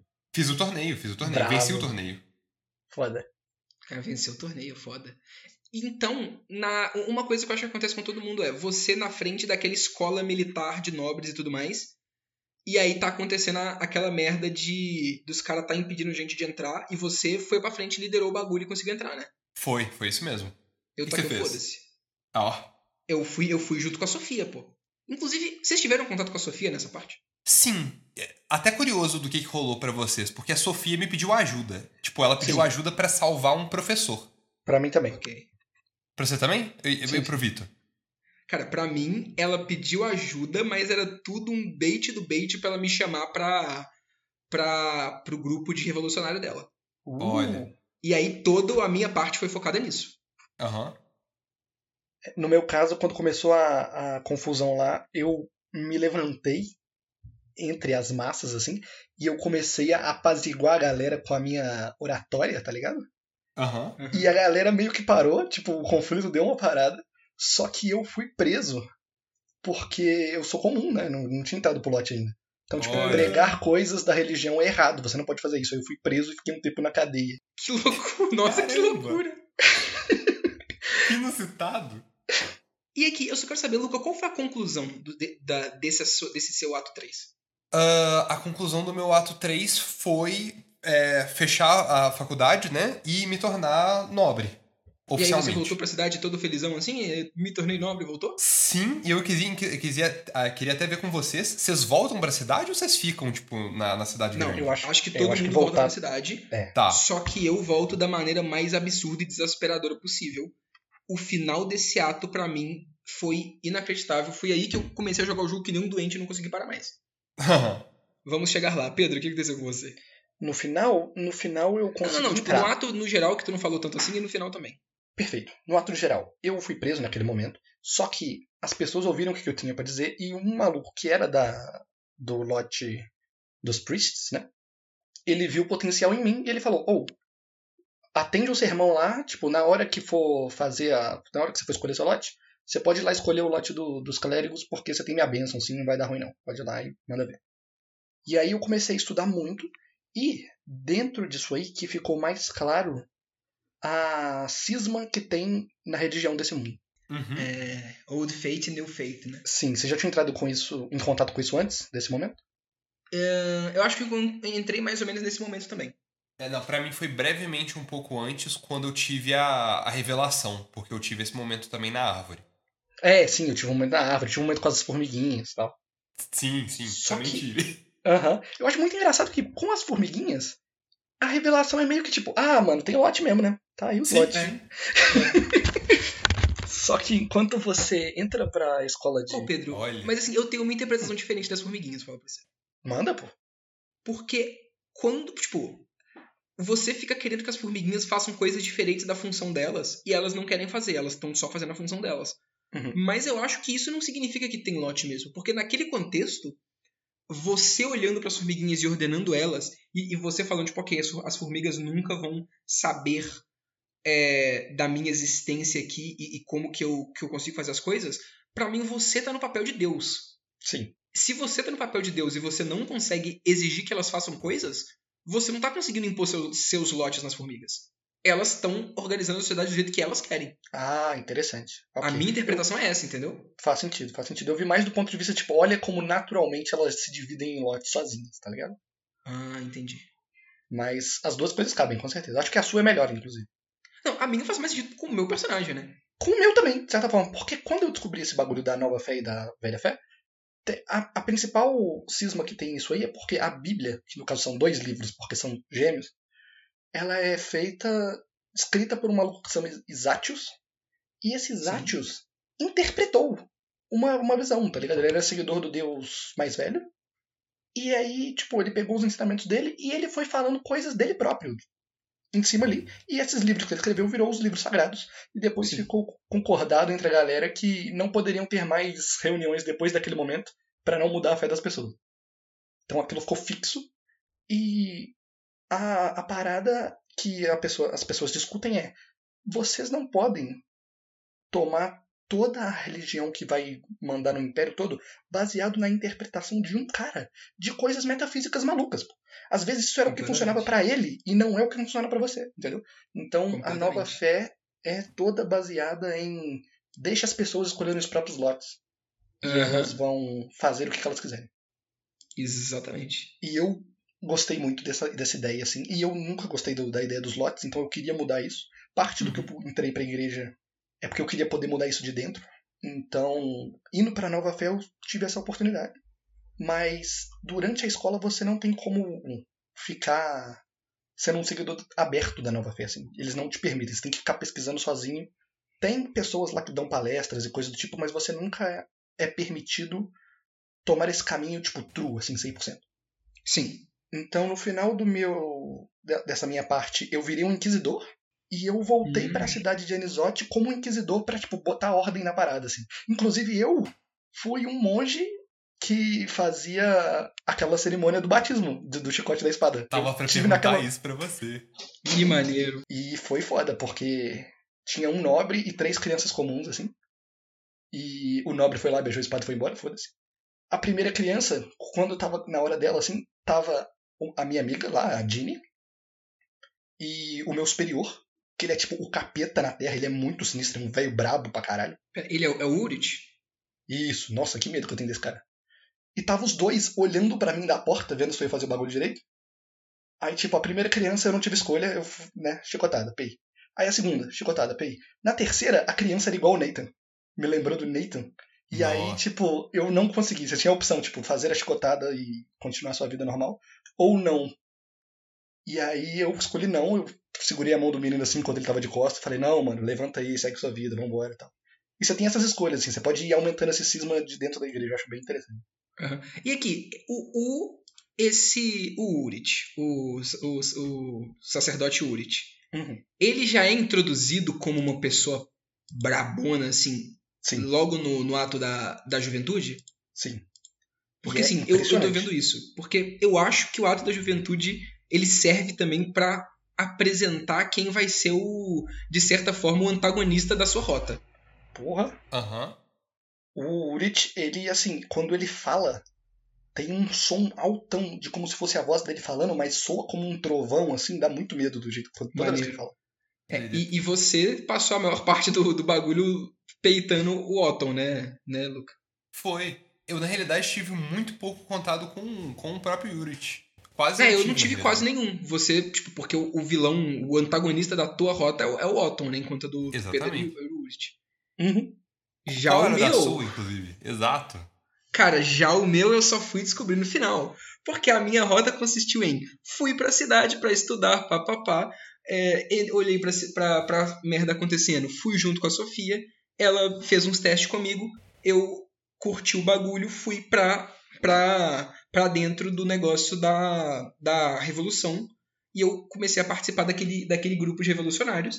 E aí eu mandei a, carta todo fodido, tipo, desculpa aí, gente, não entrei na escola de nenhum negócio não, virei Lawless mesmo, vi- virei Lawless não, virei virei commoner mesmo, virei gente comum, vou ficar trabalhando aqui um, um pouco é, para ver qual é, que eu tô com um serviço aqui, depois eu volto para casa. Mas isso era só bait porque eu ia continuar.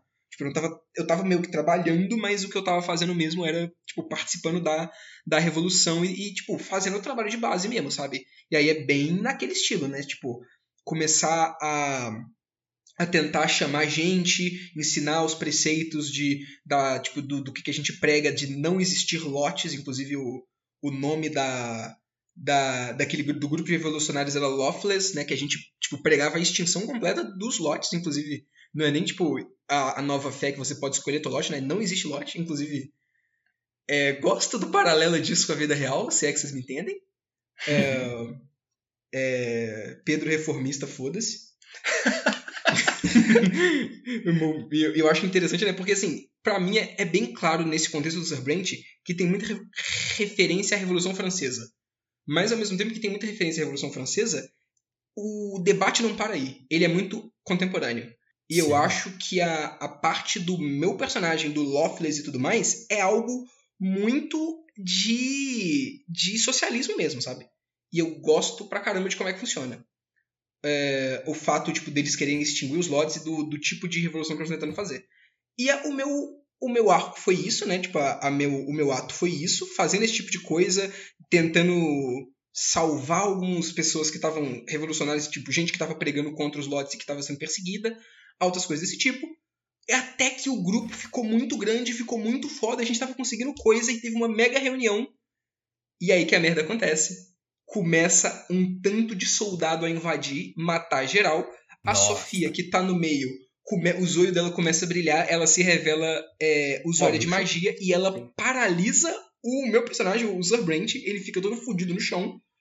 Ele desacorda e depois ele acorda preso por um cara da chancelaria secreta, né, que é o órgão secreto de contra-espionagem de- da- do, do Império.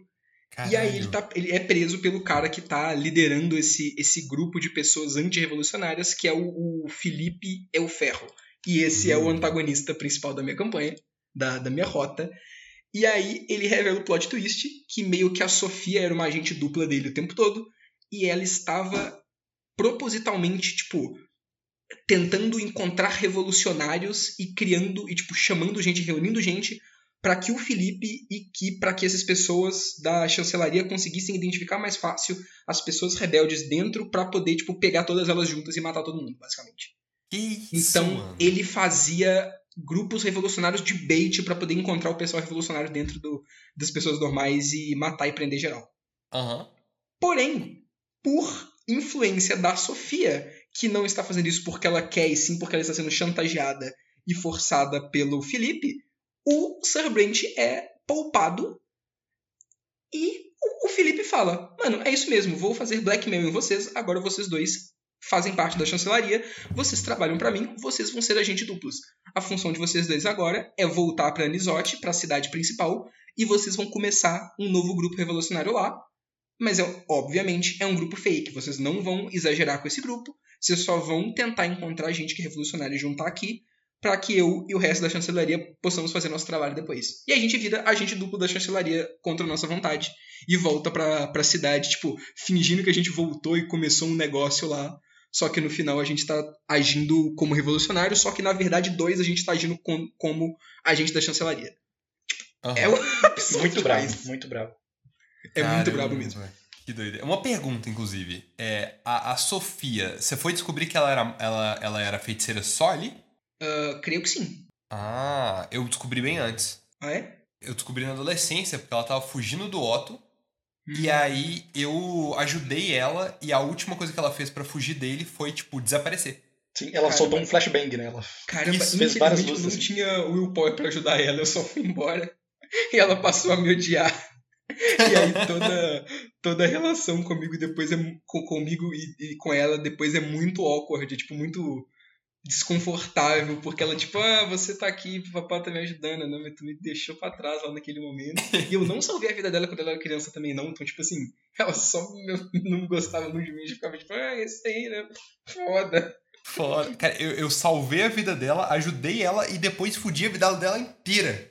Do com o meu- Porra, meu- cara. Isso é uma crítica que eu quero fazer esse jogo. Ah, apesar dele ser com muitas escolhas muito fodas, a gente já falou bastante disso, eu acho que a partir desse momento ele fica muito fechado no caminho que você escolher. No sentido de que eu tinha o mesmo problema que o Victor teve com a Ginny, que por eu ser do clero, ela é a pessoa que foi escolhida pra mim pra ser o interesse amoroso. Sim, Mas desde antes eu tinha interesse na Sofia. Então eu tomei decisões antes focados em aumentar minha, meu laço de amizade com a Sofia especificamente. sim. Só que a partir do momento que eu entrei pro Claire, foda-se. Nunca mais Mesma vi ela até no final. Exatamente a mesma coisa comigo. Tipo, eu também, eu também tava seguindo a rota dela, só que eu acabei sendo separado dela. E também nem encontrei a, a Joanne também por, por conta da, da rota minha. Então vocês dois tinham mais interesse, interesse na Sofia e não conseguiram seguir isso por causa das escolhas de vocês. Sim. Agradeçam. Agradeçam de joelhos. Ô, Victor, eu o acho jogo que salvou vocês completamente. Eu acho que isso é com todo mundo. Eu gostaria de até perguntar depois, mas eu vou deixar isso pra depois, sobre se algum interesse romântico deu certo. Porque assim, não consigo ver um caminho que dê, mas vamos chegar nisso depois, na Revolução. Tudo bem. A parada que eu quero só dizer também da, da, da minha parte é explicar um pouquinho melhor do que, que eu fazia enquanto eu estava sendo do clero, porque eu não ligava para a velha fé. Então, isso ficou meio de lado. E a nova fé não aparecia o suficiente para eu fazer muito disso. Uhum. Mas o que, que dava para eu fazer é o seguinte: isso aqui é clero, mas é clero de idade média. Então não é simplesmente rezar. é rezar e todas as outras áreas de saber, porque é só a galera da igreja que pode estudar, basicamente. Sim. Então, o, o ser do clero é basicamente também ser um historiador e ser um artista. Então, eu era convidado para um monte de, de culto maluco e, tipo, festas numa pegada meio Eyes Wide Shut, assim, todo mundo de máscara, usando droga pra caralho, transando. Olha, É Foi aí muito louco. que você foi introduzido no, no pessoal da, da ordem maluca do, do sei lá o quê? Tem os Latari, né? É isso que você tá falando da Isso, galera? Esses? Uhum, exatamente. Porque- e eu participei de um ritual deles. Você chegou a participar do ritual? Também. Me arrependo loucamente. Não, eu achei muito foda aquele ritual. Eu achei... E esse ritual me ajudou no final, inclusive. Peraí, mas foi o ritual relacionado à Olivia? Ou foi. A Olivia não, a, a, a Octávia? Ou foi só um ritual aleatório? Não, da Octavia, que ela corta os pulsos. Sim, também participei. Exato. E é muito brabo e me ajudou no final, mais pra frente. Cara, eu não faço ideia do que vocês estão falando. Isso é o seguinte, Vitor. Existiu há muito tempo atrás uma raça chamada Latari, que eles Aham. eram um outro rolê aí. Eles adoravam outros deuses. Tudo meio Cthulhu, meio Lovecraft, assim. E aí você consegue ir lá e ficar cantarolando e fazendo uns mantras e dançando e fazendo um círculo assim. E a partir disso você entra num transe coletivo. E esse transe coletivo tem poder mágico de verdade. Você Aham. consegue entrar em contato com consciências superiores e, e mesclar a sua consciência com a galera que tá em volta. E acontece umas doideiras muito fodas. Assim. O que eu acabei você- fazendo com, com esse pessoal aí, Pedro, na, na parte do, é, dos tempos de paz, é que eu, eu instituí eles como um grupo de estudos. E agora ele- eu legalizei esse grupo, essencialmente. No, no- Bravo. Enquanto isso, eu era dono de uma papelaria. Sem meme, cara. É isso aí, E, velho. era, e assim, era foda, cara. Era tipo, porra, Adventure Capitalist, só que secretamente Adventure Communist. Exatamente. Muito E, bom. inclusive, gente, ato 4, né? Estamos no ato 4, vamos deixar isso Ato claro. 4. Vamos passar Sim. oficialmente então pro tempo de paz.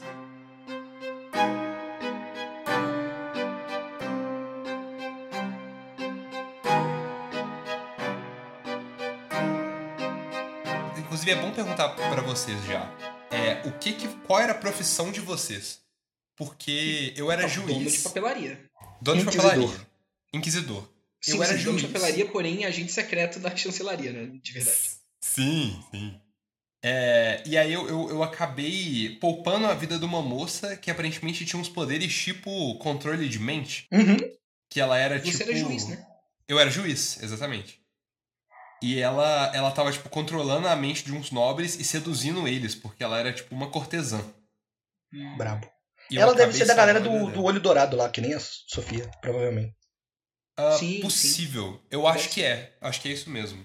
Ok. Ah, mas é, ah, tempos de paz e, e- e essa questão da profissão é muito relevante porque a gente começa a ganhar é, status de profissão, né? Sim. E assim, e aí, no tempo de paz, inclusive, que nome desgraçado, né? Que nome Aham. que, é, que, que te, te engana. No Porque, começo, cara, realmente, foram tempos de paz pra mim, eu tenho que dizer. Pra mim, nossa, pra mim foi tempo de paranoia. Pra você ter uma ideia, eu vou Também. até abrir minha Steam aqui, porque eu tenho uma, uma conquista na Steam que chama Web of Lies, que é tipo assim, jure aliança pra quatro coalizões diferentes ao mesmo tempo. E tipo assim, eu era agente quádruplo, Pedro. Tu não tá entendendo Caramba, o cara. nível de, de loucura, de, de- tipo, de um milhão de esquemas que eu tava sofrendo nessa parte, sério. E eu acho que essa parte é a parte mais importante do jogo. O tempo Tô de paz é a mais importante. Com certeza. Ahn, primeiro, curva de dificuldade. Nesse momento, a curva de dificuldade dá um, um pico. Até Aham. então, era tudo brincadeirinha. Tipo, não era difícil você conseguir as coisas que você, que você podia conseguir. Nesse momento, as coisas começam a ficar bem mais complicadas. Você tem muita coisa para prestar atenção, porque os seus atos começam a influenciar de fato não só as, as, os seis atributos do seu personagem, mais as coisas da união da sua família, inclusive as coisas de tipo da parte da família foi deixada pra lá na juventude. Eu acho uma escolha boa, porque você tem mais coisa pra preocupar em questão de atributo, mas eles tiram as coisas da família, porque você tá longe da família, pra você não ter tanta coisa assim. Tipo, aí tem pouquíssimas Sim. influências da família. Agora, no tempo de paz é tudo. Você tem que preocupar com a unidade da família, o dinheiro da família, o, a- o nível de bagulho da família, a relação Reputação. de você com uma caralhada de NPC, aos um milhão de destinos e coisas que você pode conseguir, os seis atributos e ainda por cima, que você vê que a coisa tá séria mesmo, você tem que preocupar também com as barras do Império, porque agora você consegue influenciar coisas políticas em na, na cidade de, de Anisote e mais pra frente no Império todo. Inclusive, E- quais foram os temas centrais dessa é, de- desse conflito pra vocês com o Império? Cara, o que, que eu tava tendo que fazer basicamente era duas coisas. É, que eram duas barras que eu tinha que, que tipo, fazer o balance delas. E, e era um balance importante, né? Porque eu realmente tinha que. Por exemplo, uma delas era encontrar seguidores para The Last Stroll, né? Que é o novo grupo de que eu e a Sofia estávamos chefiando de revolucionários. E a gente tinha que encontrar uma boa quantidade de pessoas, mas a gente não podia ser demais para não sair do controle, porque se saísse do controle, o Felipe o Ferro ficava puto. E também tinha o nível de, de, tipo insatisfação, você tinha que gerar insatisfação nas pessoas pra, pra tipo, elas ficarem revoltadas contra o sistema e tudo mais. E aí tem os níveis disso, você tinha que equilibrar tudo isso e o Uhum. meu principal negócio era administrar a loja e tipo fa- fazer as coisas que o Felipe, Felipe El Ferro queria, sendo agente duplo, mas ao mesmo tempo maquinar junto com a Sofia planos para que a gente fizesse uma revolução de verdade dentro da revolução falsa pro Felipe El Ferro e Aham. maquinar contra ele para matar ele ao mesmo tempo que várias outras coalizões diferentes começam a se aproximar do meu personagem por causa e tipo usar a papelaria dele também para poder começar a imprimir coisas e, e meio que cuidar da, da rede de notícias da cidade era isso que eu fazia Legal. era muito maneiro Porque eu, eu meio que eu acho que impactei a sua run de algum jeito, Vitor. como assim Porque eu também legalizei ah, o Jornal do Povo. olha isso foi importante para mim É, e eu acho que você até agora acha que você foi o único comunista na, na sua run. Eu fui Não. o outro comunista do outro lado. eu tô ligado eu tô ligado É, porque eu, eu tinha que balancear justamente a justiça, é, que era a minha conexão com o povo, com a minha conexão com os nobres.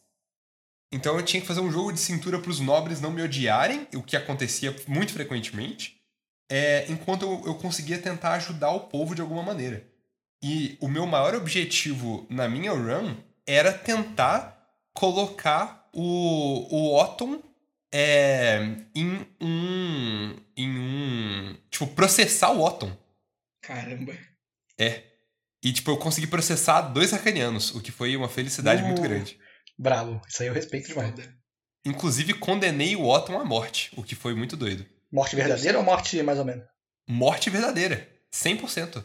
e deu certo Assim, na, na época de paz, deu certo todo o processo, mas o Otton falou: caguei, sou arcaniano até mais. ah óbvio É. Aí eu só consegui resolver isso na Revolução. Pelo menos o, o meu o meu boss eu, eu consegui lidar com ele. O problema é que, né, teve outro boss secreto depois. Imagino, imagino. Já, ah, imagino quem seja, inclusive. É, exatamente, exatamente. É. Mas Ma- na, na parte dos tempos de paz, eu também tive uma outra questão que foi o meu interesse romântico. Eu não sei se foi, foi também pra vocês nessa, Ah, nessa eu parte, tive mas eu só continuo. com a, com a Sofia, que começou muito estranho por conta do, do quanto que eu, que eu não ajudei ela depois, mas no final, depois começou a funcionar e eu passei a gostar muito dela. Aham. Eu, eu comecei a ter o relacionamento com a Octavia nessa parte. E aí foi uma questão de, tipo, e foi muito estranho isso. Porque o meu relacionamento com ela era que ela queria um pet. Ela não queria. ela não queria alguém que ajudasse. Aí eu, eu, eu não virei. Eu não, não tive um relacionamento com ela. Eu virei dela, praticamente. Caramba, que esquisito. Foi, foi E zoado. tu, Pedro? O meu não deu certo. Assim, começando pela parte do, do negócio romântico. Na verdade, começando das minhas barras, que é importante. As barras que eu tinha que balancear era o poder da Inquisição na cidade. Aham. E a outra era é, a tolerância a outras crenças. Aham. Então, assim, era pra balancear pra não deixar nenhuma coisa ficar tanto mais baixo ou mais alto. Eu tendi mais pro lado da tolerância às outras crenças porque eu era da nova fé. Só que assim, eu não balanceei. Foi 10 pra tolerância e 0 Inquisição. A Inquisição terminou fodida completamente. Sim. E eu fui completamente pra nova fé, ou seja, eu também sou comunista. Todos três comunistas. Muito bom. Mas tu é reformista. E. Um pouco, é, exato. Mas eu entrei junto com a o- galera da. da... Oi? O Luca também é, certeza. Tudo reformista. Tudo reformista. Absurdo, não. Acabei com os lotes. Caramba, foda, ok. É. Retiro o que disse. Cara é Não, eu não- basicamente Frederick Engels. Eu não acabei com os lotes, não, infelizmente. Mas o bagulho é que a Jeanne é muito da velha fé. E, tipo, tem como você tentar ir no caminho de converter ela, só que todas as alternativas que eu tomei indo pra nova fé deixava ela muito puta. Então acabou que eu não tive nada amoroso assim, até que em um momento específico, numa noite lá, rolou um clima e a gente ficou uma vez. E ficou nisso. Acabou, assim. Então foi meio. Foi bem pouco, assim, a Como parada de- todo bom padre, né, como todo bem padre, exato. Dá uma escorregada de vez em quando, mas não, não passa disso. Exatamente. Tá certo. Ah, e aqui, gente, perdão, as, as minhas barras eu, eu, eu me confundi. Tipo, é esse bagulho de, tipo, o nível de revolta da população e o nível de influência da, da chancelaria na cidade. Tipo, da, do Legal. serviço secreto de espiões, da rede de espiões. Era isso que eu tinha que balancear. É, então, a- o balanço é sempre sobre é, o conservador e o, o- a progressão do, do e novo. né? revolucionário, né? Sim, Sim. Exatamente. E uma parada muito curiosa que aconteceu comigo nos tempos de paz é que no começo realmente foram tempos de paz, porque bem no comecinho do tempo de paz eu alcancei união 10 com a minha família. Ah, sim. Então Caramba, dá cara muito é bom. brabo. Pois é, pô. E aí todo mundo subiu o nível de afeto. Eu fiquei com o Aham. Will Power lá no 30, tá ligado? Minha barra de Will Sim, Power sim. tava cheia. Nossa, como que você conseguiu fazer que teu, que teu run desse errado com isso, Pedro? Sinceramente, como? Por quê? Aí que tá, tipo. Depois, Tá. quando e eu. assim, é, eu acho que sim, a gente podia. Não, não vamos falar disso ainda. A gente podia falar de outras coisas mais gerais do tempo de paz. Depois a gente vai pro desastre. Eu acho que. E aí a gente termina na revolução falando do, Ou, do desastre e falando como que isso funcionou pra gente. eu Pode tenho ser? que falar do meu primeiro desastre antes de todo mundo, na realidade. Manda ver. Porque foi na- nos tempos de paz que eu morri. De Hum, vez. é Caramba, tu verdade. não chegou na revolução, tu morreu nessa não hora. cheguei. Não cheguei na revolução. Caralho! Não, então, então calma aí, não, não vamos falar disso ainda não. Vamos deixar pro final. Beleza, não, tranquilo. Porque, Luca, tu não teve a experiência mais frustrante de todos os tempos, então, mas depois a gente fala disso. Não, não. não. não a minha segunda run não teve nenhuma frustração. O meu cara. Ah, não, essa segunda Deus. run foi perfeita, porque você sabia tudo, e a primeira, você morreu antes do ato 5, que é a frustração máxima. Sim, sim, sim. Mas posso dizer que eu sofri a frustração máxima também, mas, pô. Fala aí primeiro, Pedro, por favor. Tudo bem. É, A parada da minha run é que depois que eu consegui a união completa da minha família, eu fui jogando normalmente. E eu já tinha morrido duas vezes, a primeira na infância e a segunda na juventude. Então eu só tinha mais uma morte pra gastar assim antes da de verdade. E quando eu não consegui balancear o bagulho da Inquisição, eu sendo um inquisidor, eu, tipo, a Inquisição perde moral e vem uma galera te te chantagear, basicamente. Eles te param na rua e falam: "Ô, tudo não é bem quisto aqui não, vai embora, tal". E as suas opções são levar porrada ou foder completamente a sua família. E apesar de eu ter conseguido a união no máximo, o resto não tava tão alto assim. Uhum. E eu, por um momento, queria o bagulho do, do nobre do, da espada também. Eu tava Sei. correndo atrás disso. Só que aí, tipo, eu não ia deixar minha família cair em desonra. Então eu morri mais uma vez. Só que morrendo mais uma vez, eu não podia morrer mais. Porque eu queria chegar no final do jogo de verdade. Uhum. Então, a partir daí, eu fui obrigado a tomar uma série de decisões que acabaram com a porra toda. Porque eu não podia morrer mais. Ah, entendi. Nossa, pra mim foi completamente Olha. diferente. Porque eu.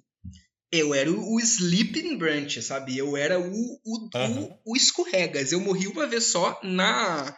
Na, na infância, pro meu avô, na parte do bagulho de tacar os bagulhos no fogo e teu avô te espanca. Sim. Só aí. Nunca mais morri. E Olha porque assim, eu já cheguei perto de morrer várias vezes, mas eu era o, o, o desvias, cara.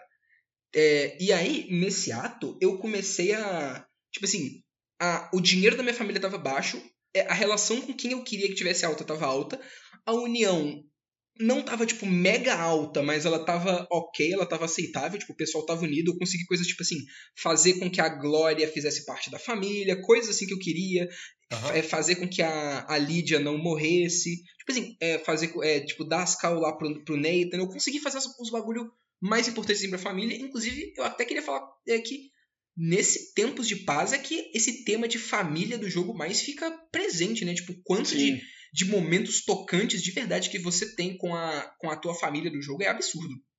Demais a conta. Mas. é, tipo assim, a família tava bem, só que o dinheiro e a honra da família tava uma desgraça. As minhas barras estavam relativamente equilibradas, mas começou a dar uma merda um pouco mais pra, tipo, muita, muita poder da revolução. E eu acho que o meu maior erro é eu deixei o comando, tipo, eu 100% O cara amou na demais. Sofia. O cara amou Eu- demais. Eu amei demais, cara. Eu deixei tudo 100% na mão da Sofia, da Revolução. Eu falei, vai na fé. Eu dei os barril de pólvora, tudo que eu consegui do roubando pra Sofia. Eu falei, confio pra caralho na Sofia. E eu acho que esse foi o meu maior erro. Aham. Porque no final, a minha manipulação e meus skins, que as coisas que eu tinha que ter alto, estavam muito alto. Inclusive, acho que uma cena que eu mais gosto é, é uma. Não a que eu mais gosto, mas uma que eu gosto pra caramba é quando o próprio. O Felipe El Ferro te chama pra uma casa de banho. E aí, tipo, você tá lá é, de boinha na casa de banho, na fumacinha, e aí, tu, aí tem um tanto de cara em volta. Aí tem muito aquele sentimento de, tipo, César sendo assassinado, sabe? Sim. É, porque parece muito uma, uma, uma, uma daquelas, tipo, ágoras. Ágora não, tipo aquele bagulhinho de, de congressinho, sabe? Um bagulhinho assim. Terma, eu acho que é o nome. É, é, e tipo, tem muita cara disso. E aí, tu fica, mano, fudeu. E assim, realmente fudeu. O Felipe Ferro gi- vira e fala: Mano, eu sei que você tá me traindo. Se é, você, tipo, revela pra mim agora quem é que tá te traindo. E as opções são maravilhosas. A primeira opção é: Eu não estou te traindo. Pra requisito, não estar traindo ele. Essa opção, obviamente, estava trancada porque eu estava traindo ele. Aham. Aí depois tem, é, tipo assim, é, é, revelar que você está de fato, de fato traindo ele e macomunado com a Sofia. E aí tá lá, tipo, dá merda com a Sofia, você ganha, ganha uma morte, mas, tipo, você passa. Aí depois tem, falar que você tá mancomunado com o... O Egmont, que é o Mayor Egmont, que é aquele commoner rico que Sim. tá querendo fazer uma revolução mais, tipo, mais progressista e mais é, branda. E que eu também dava uma combinado com ele. Aí eu podia denunciar ele, dava merda com ele, eu pegava uma morte. Era outra opção que eu tinha, porque eu também estava combinado com ele, além de estar com a Sofia. Aham. Terceira, quarta opção. Falar que eu estava mancomunado com o magister da cidade e eu estava sendo espião dele pra chancelaria. Aí eu denun é, tipo, ganhava uma morte, denunciava o magister, dava umas merda, mas eu me safava. Eu O também podia é fazer isso, juiz, porque eu né? também estava mancomunado com o magister. E tem um outro, é. Ah, eu não estou mancomunado com ninguém. Pré-requisito, tipo, manipulação 20. E aí, tipo, eu consegui escolher essa de, de, tipo, eu não estou mancomunado com ninguém. E aí eu só virei e falei, tipo, mano, tu acha que eu vou cair nesse, nesse bait seu? Você tá falando isso só pra, tipo, ficar com medo e, e falar que eu tô com ninguém, com mancomunado com alguém, mas eu não tô com ninguém, não. Você, você não vou cair nesse bait, não. Aí ele, tava certo, mano, era tudo bait, eu não sei de nada, não. Ele vai embora e fica tudo bem. Tipo, cara, eu fiquei tão perto. Tipo, tinha tantas chances diferentes de eu morrer. E o mais engraçado é, se eu, se eu tivesse mancomunado com mais de uma pessoa, eu podia escolher com quem. Tipo, se eu não Sim. conseguisse mentir pra ele, eu podia escolher quem que eu denunciava. Tipo, eu tinha uma lista de gente que eu tava, que eu tava fazendo trâmite que não era ele. Eu podia denunciar quem eu quisesse, tá ligado? Tava todo se eu não tivesse manipulação, eu podia denunciar o Magister e foda-se, a revolução não tava afetada por causa disso, tá ligado? Aham. Essa parte é muito boa. Caramba, mano, sensacional. O Magister, inclusive, é o juiz, o juiz principal, né? O. o ou eu tô maluco. Qual, qual que é o Meister? É não, o, é o o magistrado, Augustinho? é o Remy Elverman. Ah, não, tá. Porque Não é o juiz, o juiz é o Augustinho Alborne, né? é, o Augustinho não, o Augustinho Alborne- Alborne é o prefeito de Magra, é, mas também é o juiz, é, tá certo, ele mesmo. Sim, ele foi meu brother, do início ao Não, fim. ele é brother, ele é brother, ele é o único nobre hum, é, maneiro desse jogo inteiro. Ele e papai. Papai é sensacional. Não, não, o único nobre maneiro é o Augustinho Alborne. O Não, único que eu vou o- defender aqui. O Elborne é maneiro. O Elborne me ajudou no meu caso jurídico contra o Otton através do, de- desse ato todo. Inclusive, eu tenho duas histórias pra contar, né? Tem a história boa, que foi a que continuou pra Revolução, que é a história da minha segunda run, que eu, é, eu, eu, eu virei nobre da espada, eu consegui unir a família também, Pedro, que foi muito legal. Uhum. É, e aí eu consegui processar o, o Otton também nessa run. Porque eu, tipo, menti pro Otton pra caramba, velho. Eu também foi muito cara dura. Porque eu tinha um pouco de manipulação também. Maneiro. É, mas na minha run que eu morri, o que rolou foi... Eu levantei o caso é, contra o Otton, eu não consegui mentir pra ele e falei pra ele, véi, tô indo atrás de você, se prepara. E eu fui gankado no meio da rua. E aí eu tava no meio da rua andando tranquilão e me o cara chega o Otton. o Ned Stark ameaçando o Jaime Lannister e o Jaime aparecendo com os 25 soldadinhos dele na, na porta do, da taverna lá, mano. Mas foi isso mesmo. Só que eu morri porque rolou briga de fantasma e eu não tinha um fantasma mais forte. Caramba, stand, batalha de stand, isso mesmo? Foi batalha de stand. Só que, Vitor, Pedro, eu vou, eu vou deixar vocês, vocês. Cada um tem uma chance de descobrir quem que era meu stand. Era o, o Gregor, com certeza. Era, era meu avô. Ah, vai Que coisa linda. É, meu stand era meu avô. E, e meu avô me virou e falou: se fode aí, irmão, você é mó bosta. Nossa, velho. Esse velho é, é ruim até na morte, né, velho? Não, É, e sabe por quê? Desgraçado. Porque eu tinha, tipo, mais três de relação com ele depois da morte. Eu tava muito brother com ele. Só que o que que me fudeu? Eu trouxe a Glória pra família também. E aí ele ficou boladaço. Nossa. Sim, isso fode tudo, né? Isso acaba É. com a honra inteira da família quando você faz isso. Acaba, destrói. A sua Ah, não, família. Eu consegui trazer a, a Glória pra família e deu nada de ruim, não. Deu tudo certo pra mim. Olha, a sua, sua família não foi pra lama? Ela, tipo, não perdeu. Ah, não. tudo que Perdeu a, a Glória inteira, mas, tipo, per, a Glória perdeu, tipo, a reputação inteira, mas, tipo, pro que, que eu pretendia fazer, foda-se. Tipo, não diferença Não, nenhuma não, perder é, a reputação. Pra mim, ela perdeu a reputação e me ferrou total, porque eu queria muito. Eu tava quase conseguindo ser nobre da espada e não consegui de jeito nenhum por conta da É, Glória. E depois eu queria morri. acabar com os lotes, então fazer a família ser nobre da espada não ia fazer diferença nenhuma, tá ligado? Mas fazia. E essa foi toda a proposta da minha segunda run. Nossa, Eu- cara, a segunda era tudo errado, hein, Luca? Não, é porque o que aconteceu na minha segunda run foi. Eu fiz os nobres concordarem. tipo, eu fiz os, os nobres concordarem que o lote tinha que acabar. Nossa, impossível. Isso, isso aí que a gente vê que é obra de ficção mesmo. Exatamente. Eu, eu fiz. É, é a famosa proposta de, tipo, quando alguém tá no poder, ela nunca vai sair do poder pra outra, outra classe subir. Aham. Eu fiz exatamente isso. Caramba. Porque eu, o argumento que eu acabei fazendo era meio tipo. É, os nobres só estão aqui porque os arcanianos permitem. Ah, tu fez a nobreza perceber que ela é meio que. que. que, que proletariado também, tipo, que Exatamente. é a, é a alta burguesia, É basicamente. que ela, ela não é. Ela não é. Ela não é rico. Ela é. idade- ela é classe média. Tá certo, cara. ok. Ok, fez sentido até, na verdade. É, eu impus consciência de classe no, na nobreza. O que foi muito legal. Foda. E Foda. o momento de revelação do, do Augustinho Alborne tendo consciência de classe é a melhor parte desse jogo, na moral. Deve ser bom mesmo. É muito legal. É muito legal. Mas os tempos de paz terminam e eventualmente o inevitável acontece que é a revolução. Sim. Eu quero saber o final do tempo de paz pra você. Como é que, como é que foi isso? Como é que, assim, tanto em questão de, de, de gameplay, de, de como é que vocês estavam se sentindo, quanto do, do estado do mundo mesmo. Foi muito aterrorizante. Uhum. Porque. É, você não começo- teve, né, Lucas? Você morreu. É, morri. na, é.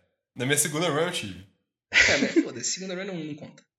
Que Vou falar. isso, claro que conta. Agora Conta o Lucas saiu do podcast, é só eu e o Não, não. Não, Foi minha que primeira vez. Foi minha primeira vez depois disso. Não, não sabia de mais nada. É, exato. Foi a primeira vez de- dele chegando aí, pô. Exato. Não, tá certo. Mas pra mim foi aterrorizante porque o que começou muito bem foi ficando progressivamente cada vez pior. E isso eu acho que foi mais Exatamente. aterrorizante do que começando na merda já. Sim. Então, é. Um eu monte de achei coisa que foi- ia dar tudo certo, eu achei que tava dando bom. Isso, e aí não deu nem um pouco. E a pior coisa de tudo foi que eu fui me afastando do meu pai com, Hum. com determinadas ações que eu era obrigado a tomar. Não era nem que eu escolhia, era que não tinha outra opção tomar. E Sim. esse eu acho que foi a parada que mais. Não foi nem um erro, porque não tinha opção, né? Então. Foi a parada que mais me machucou na minha run, assim. Foi a parada que se eu pudesse mudar, eu mudaria isso. Porque a parada é que quando começa a revolução, eu não consigo convencer meu pai a se juntar à revolução. Mesma coisa. Ah, mesma coisa comigo.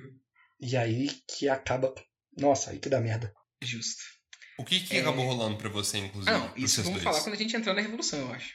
Deixa Ah, só é. o, no ar aí, por enquanto. Beleza. Mas o que aconteceu comigo foi o hype máximo. O tempo de passo foi difícil, mas eu achei que eu ia conseguir. Eu achei que ia dar tudo certo. Eu estava no mais puro hype. Porque, assim, terminou do jeito mais absurdo possível. A revolução, o, a- o tempo de passo pra mim. Que foi basicamente o trâmite todo que eu fiz com a Sofia e eu, tipo, passando a ser meio que um.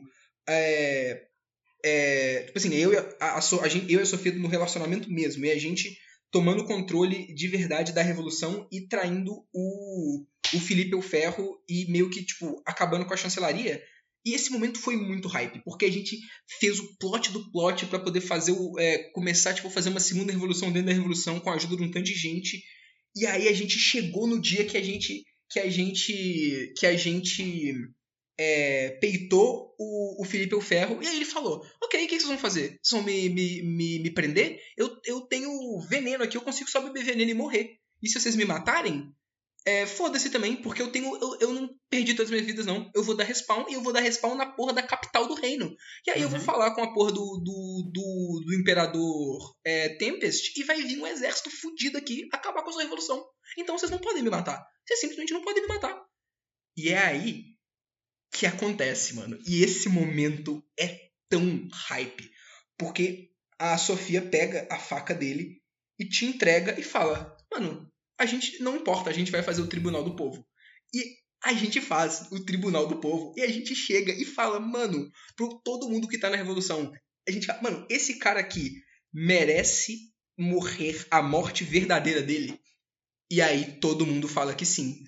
E o, e o, o Sir Brent vai lá, corta a garganta do cara, ele cai no chão e ele não renasce.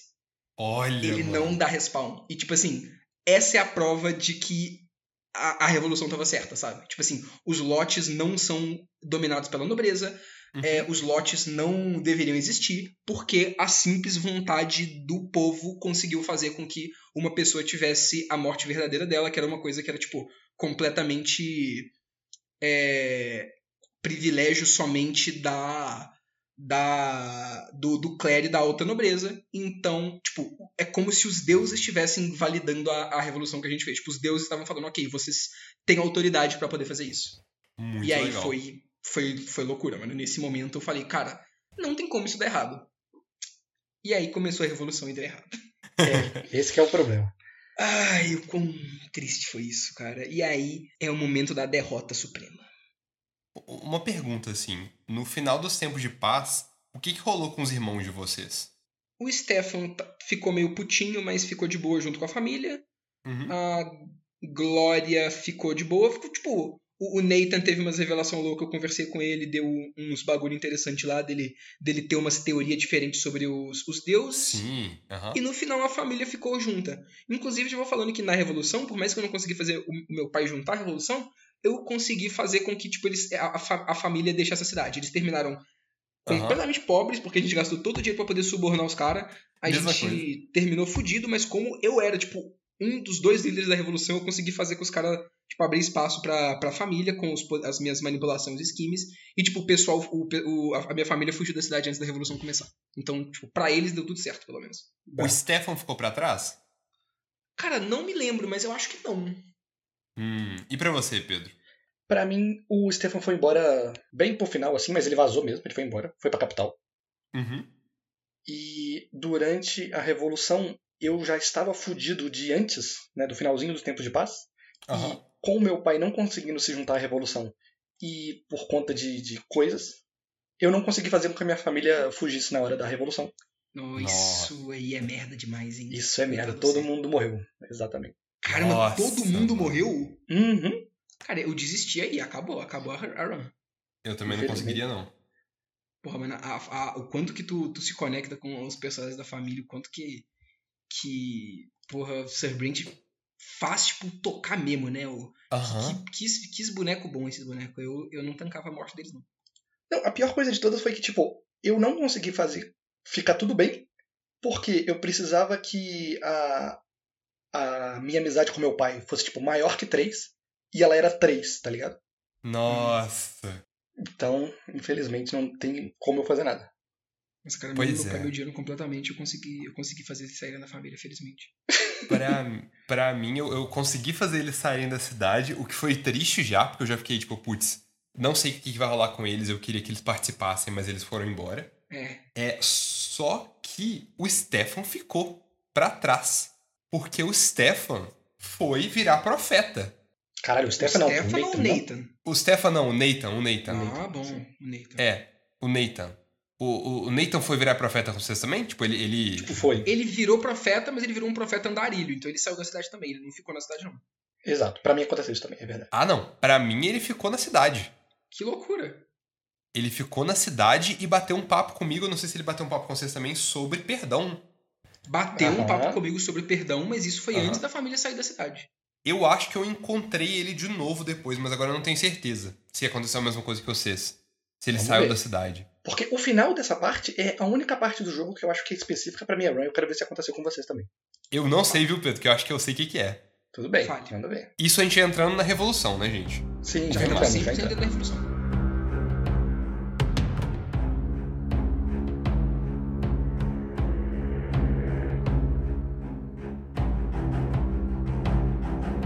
Como foi a revolução pra vocês?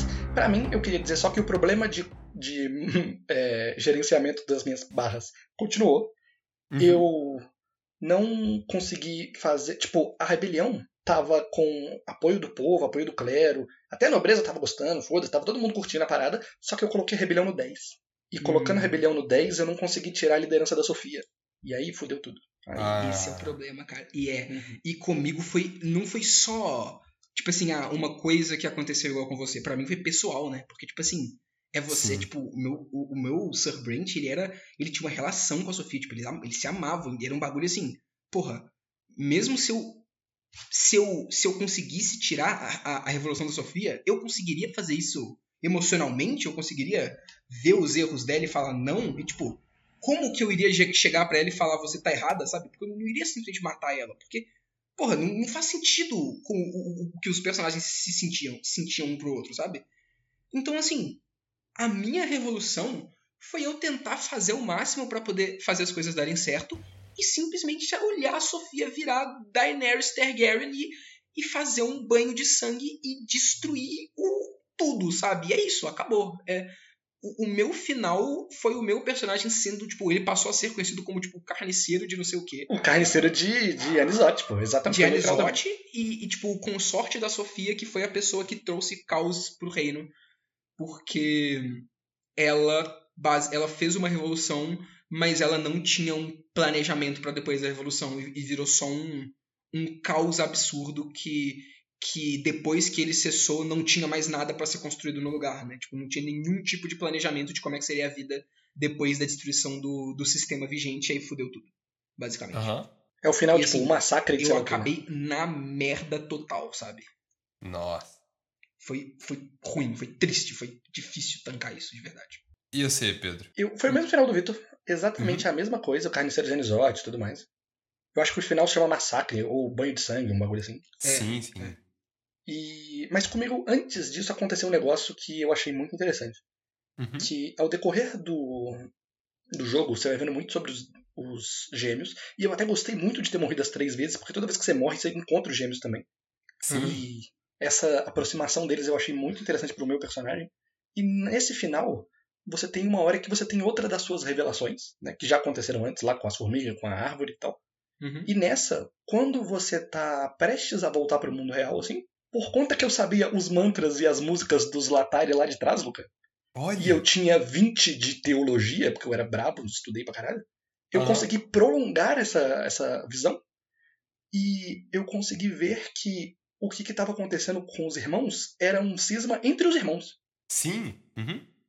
O Ah, mais ah, velho. esse- Eu não fazia ideia disso, interessante. É. Qual que é o. Tem um que é amor e tem outro que é a lei. Eu não lembro qual que é qual agora. O mais velho é o amor e o mais E o novo é a mais lei. novo é a lei, sim. Perfeito. O da lei, ele acha que o que, que eles fizeram é perfeito. Tem que Aham. continuar do jeito que tá. E ele meio que representa a parte mais conservadora da história. Enquanto Sim. que o outro, que é amor, ele discorda do mais velho agora, do mais novo, no caso. Então, ele tá brigando com ele pra fazer com que as coisas mudem, porque ele acha que o mundo mudou e as leis dele precisam mudar pra ficar igual à, à existência, tá ligado? O mundo não fica num, num vácuo, Sim. ele vai se modificando, então ele acha que as leis deles deviam modificar pra ficar igual ao mundo agora. Então todo o embate político que tá acontecendo embaixo é uma representação né, da, da briga entre os dois irmãos desses dois pontos de vista diferentes, assim. Ou a briga dos dois irmãos é representação do conflito que tá acontecendo. Sim, é, Sim. exatamente. Exatamente. E assim, é aquilo, né? Se você tinha uma dúvida do que, que esse jogo acha, porra, é impossível não ficar do lado do amor, né? Vamos falar a verdade. Impossível. O, ele chama amor por algum motivo. exato, E, exato. e assim, é aquilo, né? Você tem que saber o que você tá fazendo, porque eu acho que o, o final da Sofia liderando a revolução é, é tudo menos amor, Aham. mas tem como você fazer a, a revolução funcionar da maneira correta, e esse é o good ending do negócio, né? Esse é o É o final. Good End, Que assim, nenhum da gente conseguiu aqui, a não ser o Luca na segunda playthrough. É. Mas. Não, eu, acho quero isso. contar, inclusive, como é que foi o Good Ending. Não, mas só um segundo. Só um segundo, Ah. porque o meu, apesar de ser o bad ending, ele teve um good ending mais ou menos. Por quê? Porque no finalzinho da revolução, quando tava já de noite e tal, eu encontrei um velhinho na rua. Vocês encontraram o velhinho na Aham. rua? Também Eu encontrei. A gente encontrou. Perfeito. E vocês falaram o que pra ele? Eu O falei o que é o. Nathan me ensinou, né, pô? Isso. Ah, perfeito. Eu também mandei o do Neita, pô. Tem que ter perdão, né? O bagulho é. Sim. E aqui, Pedro, Uhum. eu vou dar a cal pra você. Quando você começou a jogar o jogo, você colocou pra, no Iron Mode? Não, né? Você podia refazer os capítulos. Podia refazer, sim. Então, eu não podia refazer os capítulos.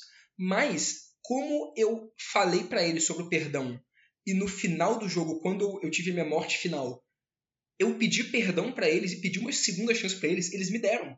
Então, Aham. mesmo eu estando no Iron Mode, eu pude repetir o último capítulo por causa disso. Muito Olha. maneiro. Eu fiz a mesma coisa, só que eles falaram, tipo, você quer tentar de novo? Você tá satisfeito? E eu falei que tava. E aí só terminou o jogo. Assim, eu falei que não, e, e mesmo estando no Iron Mode, eles me deixaram repetir, por causa do, do perdão. E aí eu tentei de novo. E assim, dessa vez eu pelo menos consegui assumir o controle da revolução no lugar da Sofia. Só que eu não tinha o que era preciso, eu não tinha é, poder. É, tipo, eu não tinha planejamento nem o poder popular o suficiente e acabou que a revolução foi suprimida. Então, tipo assim, a- a- ao invés de ser um de ser um, um carniceiro marcado pra sempre como um vilão da história, o meu personagem foi tipo um mártir, um cara que morreu como herói e que Uhum. fez parte de uma revolução que falhou, mas que tipo iria servir de exemplo pra revoluções futuras, sabe? Então, tipo assim, Sim. foi um pouco melhor, também não deu certo, mas foi um pouco melhor. Então, eu gostei de, de ter pedido perdão pros deuses e poder ter repetido esse ato, na verdade. Isso aí, Muito Luca. bom. Ou, então, eu tenho que dar até um, po- um pouco de um, um preâmbulo aqui, porque eu, eu acho que esse foi o, o final que mais fez sentido pro meu personagem, porque eu joguei ele duas vezes, essencialmente. É, eu fiz praticamente a mesma run com a minha, minha segunda. É, é, porque a, a primeira vez, quando meu personagem morreu, não me fez muito sentido. Porque me pareceu mais que, tipo, eu, eu- eu tentei conseguir coisas demais e o jogo meio que me empacou para algumas coisas que não podiam existir na mesma run. Por exemplo, é, introduzir a glória na família era impossível fazer qualquer outra coisa na minha run de nobre. Então, pra jogar o jogo que eu queria jogar e pra jogar o jogo que eu tinha me proposto a jogar, que era aquilo de tipo, a pessoa monta o seu próprio caminho, eu tinha que montar meu próprio caminho levando algumas coisas em consideração e excluindo algumas coisas do meu caminho. É, então, na segunda run, eu chego na revolução.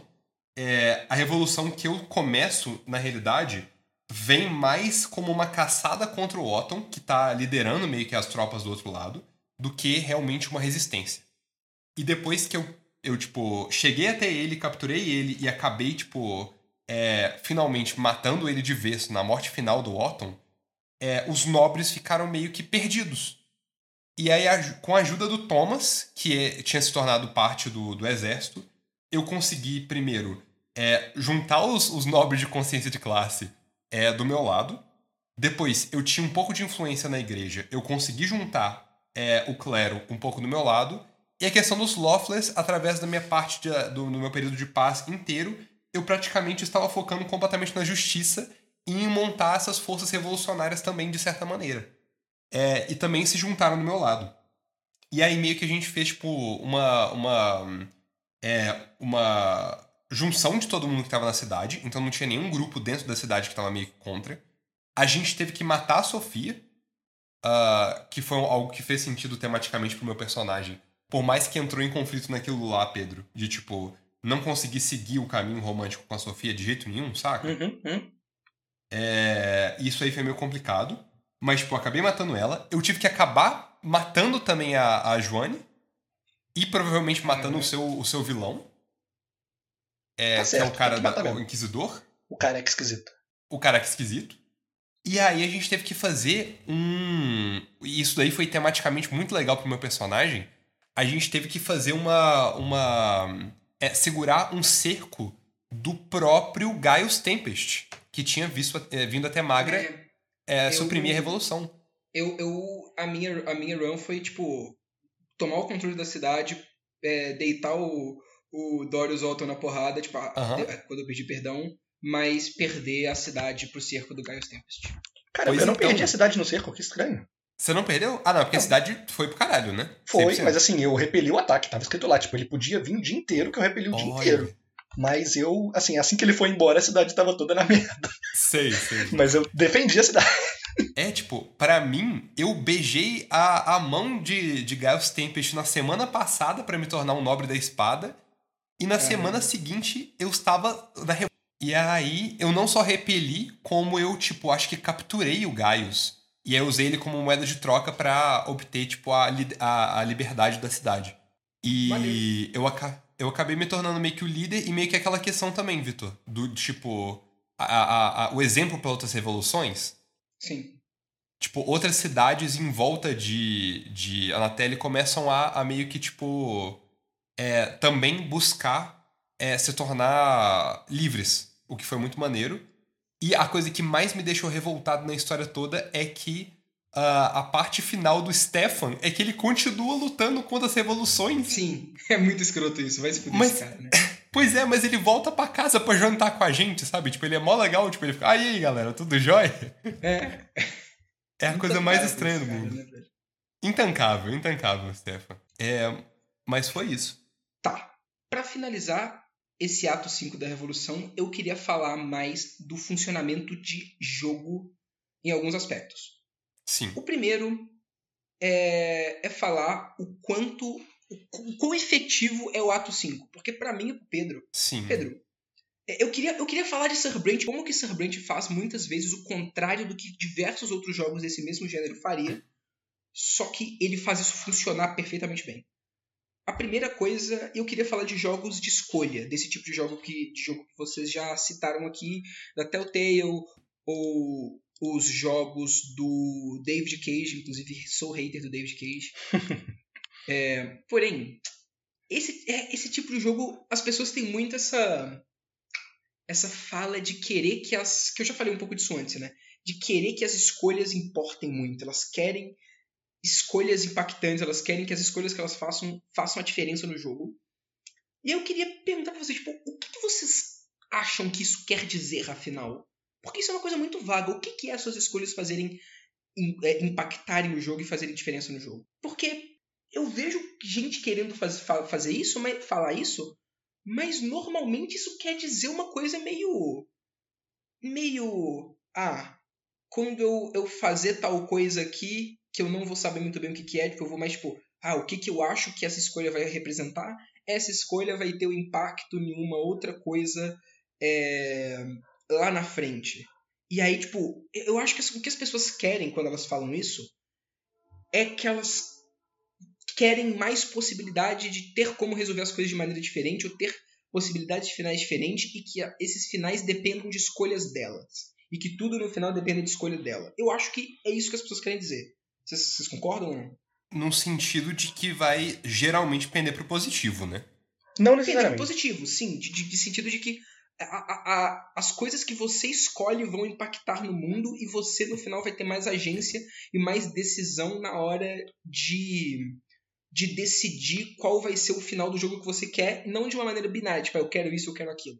E Sim. sim. através de uma miríade de escolhas que você fez que vão levar até aquilo. Eu acho que é isso que as pessoas querem.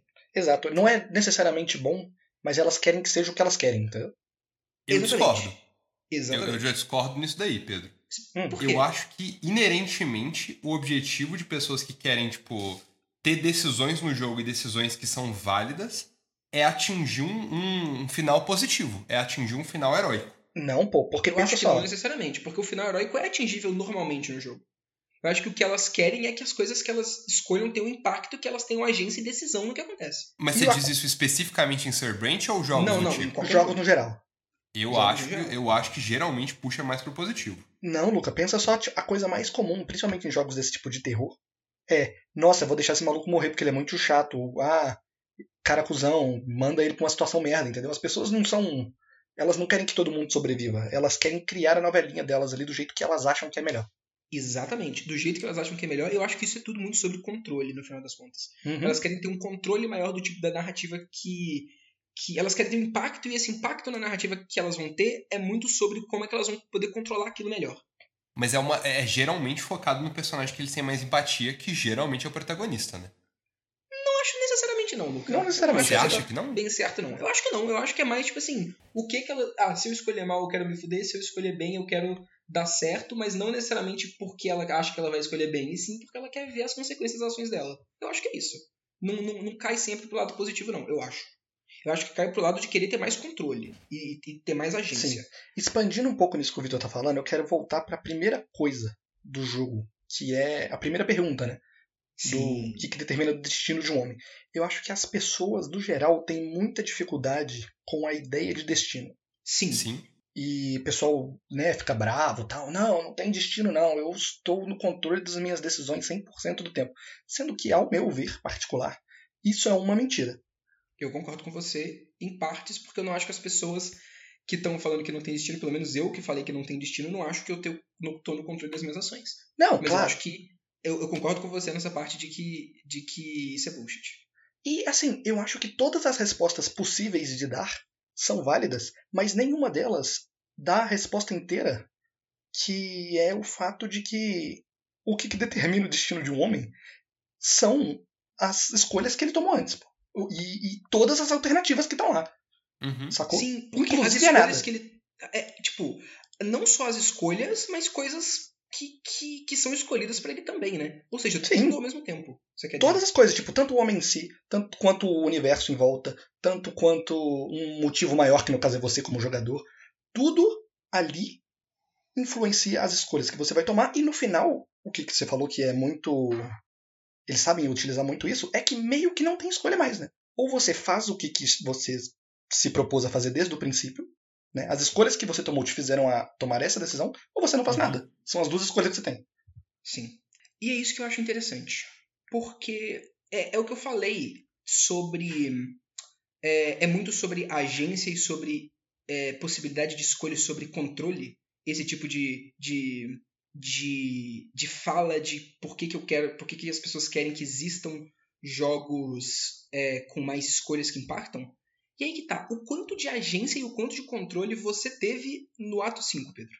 Hum, Muito pouco. Muito pouco. E eu acho isso absurdo, eu acho isso maravilhoso. Sir Brent é um jogo focado em escolhas, em que as escolhas importam, e o final do jogo, 90% das vezes, da primeira vez que você joga, vai ser um railroad absurdo. Sim. Uhum. Não é que as suas escolhas não importam, é que as suas escolhas do jogo todo importaram até esse É, ponto que não tem volta mais. importaram tanto que chegou num ponto que você tá condicionado a fazer isso. Tipo, você Sim. fez uma coisa a sua vida inteira. Não é você, jogador fora do jogo, observando tudo como um deus, que vai conseguir tomar decisões contrárias às habilidades e aos pensamentos do seu personagem e ao mundo que você acabou gerando e que se gerou sozinho. Você não vai conseguir ter, ter o controle de tudo. Você. E eu acho que isso é importante. Eu acho que isso é, é- é incrível como, como que o Sr. Brand faz isso. Ele utiliza esse- essa mecânica de escolha para poder mostrar como que muitas vezes você não tem escolha. E como que muitas vezes. Assim. o- lembra que entre o ato 2 e o ato 3 eu falei que, tipo, putz, meio paia eles não explicarem isso de que é, os, o- os atributos do ato 1 e os atributos do ato 2 somados dão os atributos do ato 3? Mas Uhum. assim, a vida é assim, sabe? Você não sabe como que uma coisa específica que você vai fazer numa época vai influenciar no futuro. Ainda Mesmo mais quando criança tenha- e adolescente, né, essencialmente. Exatamente, exatamente. Você não sabe. E, e mesmo que você é, consiga saber algumas coisas, consegue saber a consequência de algumas coisas, essas coisas não são tão, tão complexas assim. Mas no, no final, o que, que você realmente precisa e os impactos verdadeiros das coisas que você faz, não tem como você saber completamente. Então, por mais que as suas escolhas importam, não quer dizer que você vai ter o controle, porque você não sabe o que, que as suas escolhas vão gerar num, num, num, num âmbito maior, tipo, na vida inteira. Você sabe o que, que uma escolha, tipo, de agora vai, vai, vai influenciar no, no momento seguinte, num curto prazo. Mas a longo prazo você não sabe. Não tem como saber. E um jogo de escolhas que consegue representar isso, que consegue fazer com que a falta de escolhas seja importante narrativamente e seja feita através das mecânicas, eu acho que é genial, sabe? Exato. Tipo, não é porque você não. Você tomou uma decisão, no curto prazo você sabe o que ela faz. Mas no longo prazo ela não deixa de ser importante. Ela vai te influenciar. E assim. Isso serve para você parar pra pensar, tipo, o tanto que as suas escolhas hoje já não são pré-escolhidas antes por coisas que você já determinou há muito tempo atrás. É, e não só que você determinou, mas que o entorno determinou para você. Sim. Uhum. E é, e é exatamente. Tá, não vou falar disso agora, na verdade. E, e isso eu acho, assim, absurdo, sabe? Eu acho muito, muito bom como que o, que o jogo faz isso. E eu acho que isso se encaixa muito bem na pergunta final. E essa é a primeira pergunta que o jogo te faz, mas no final, quando você morre, quando, quando você conversa com os deuses, quando você fecha o teu diário, essa pergunta é feita de novo, porque no final, o que o Sr. Estava fazendo é revisitar a vida dele para responder essa pergunta. E eles te perguntam isso de novo no final do jogo. O que que determina o destino de um homem? E eu quero saber, o jogo mudou o ponto de vista de vocês? Vocês escolheram alguma coisa diferente? Vocês passaram a enxergar o que vocês escolheram de maneira diferente ou vocês se mantiveram do jeito que vocês começaram o jogo? Eu mantive. Ou, é, eu acho que as, as, decisões não mudam, né? Tipo, elas são as mesmas respostas. Acho que tem mais Sim. respostas no final, eu acho. Não, eu, não, se eu não me engano, é a mesma pergunta e as mesmas quatro respostas. É, se for assim, eu respondi a mesma coisa. Eu mantive. E você? Você realmente manteve, Luca? Eu quero, eu quero saber por quê. Porque você realmente acha que a, a, a, a, a pessoa faz o destino dela? Eu creio que sim. Tipo, principalmente no, no contexto do, do personagem. Porque. Uh, ainda mais por conta da. Acho que, acho que foi a terceira vez que eu acabei é, respondendo essa, essa mesma pergunta. Porque da primeira vez, eu meio que deixei o meio do Sir Brent puxar ele e meio que foi pra queda do Sir Brent, de uma maneira ou outra. É, em outros sentidos também, até a, a, a, aos, as escolhas maiores. Então, eu acabei pensando que, tipo, as escolhas que você faz através da sua vida, justamente dessa maneira, as escolhas que você acaba é, tomando e as convicções que, a, que você acaba seguindo foram que realmente levaram o meu Sir Brent, né, no, no lugar em que ele acabou no final. Entendi. Por que, que você pergunta assim? Porque eu acho que o ponto desse ato 5 inteiro é desprovar esse, essa, essa resposta. Eu concordo. Uhum. Eu acho que o ponto do ato 5 inteiro é desprovar isso.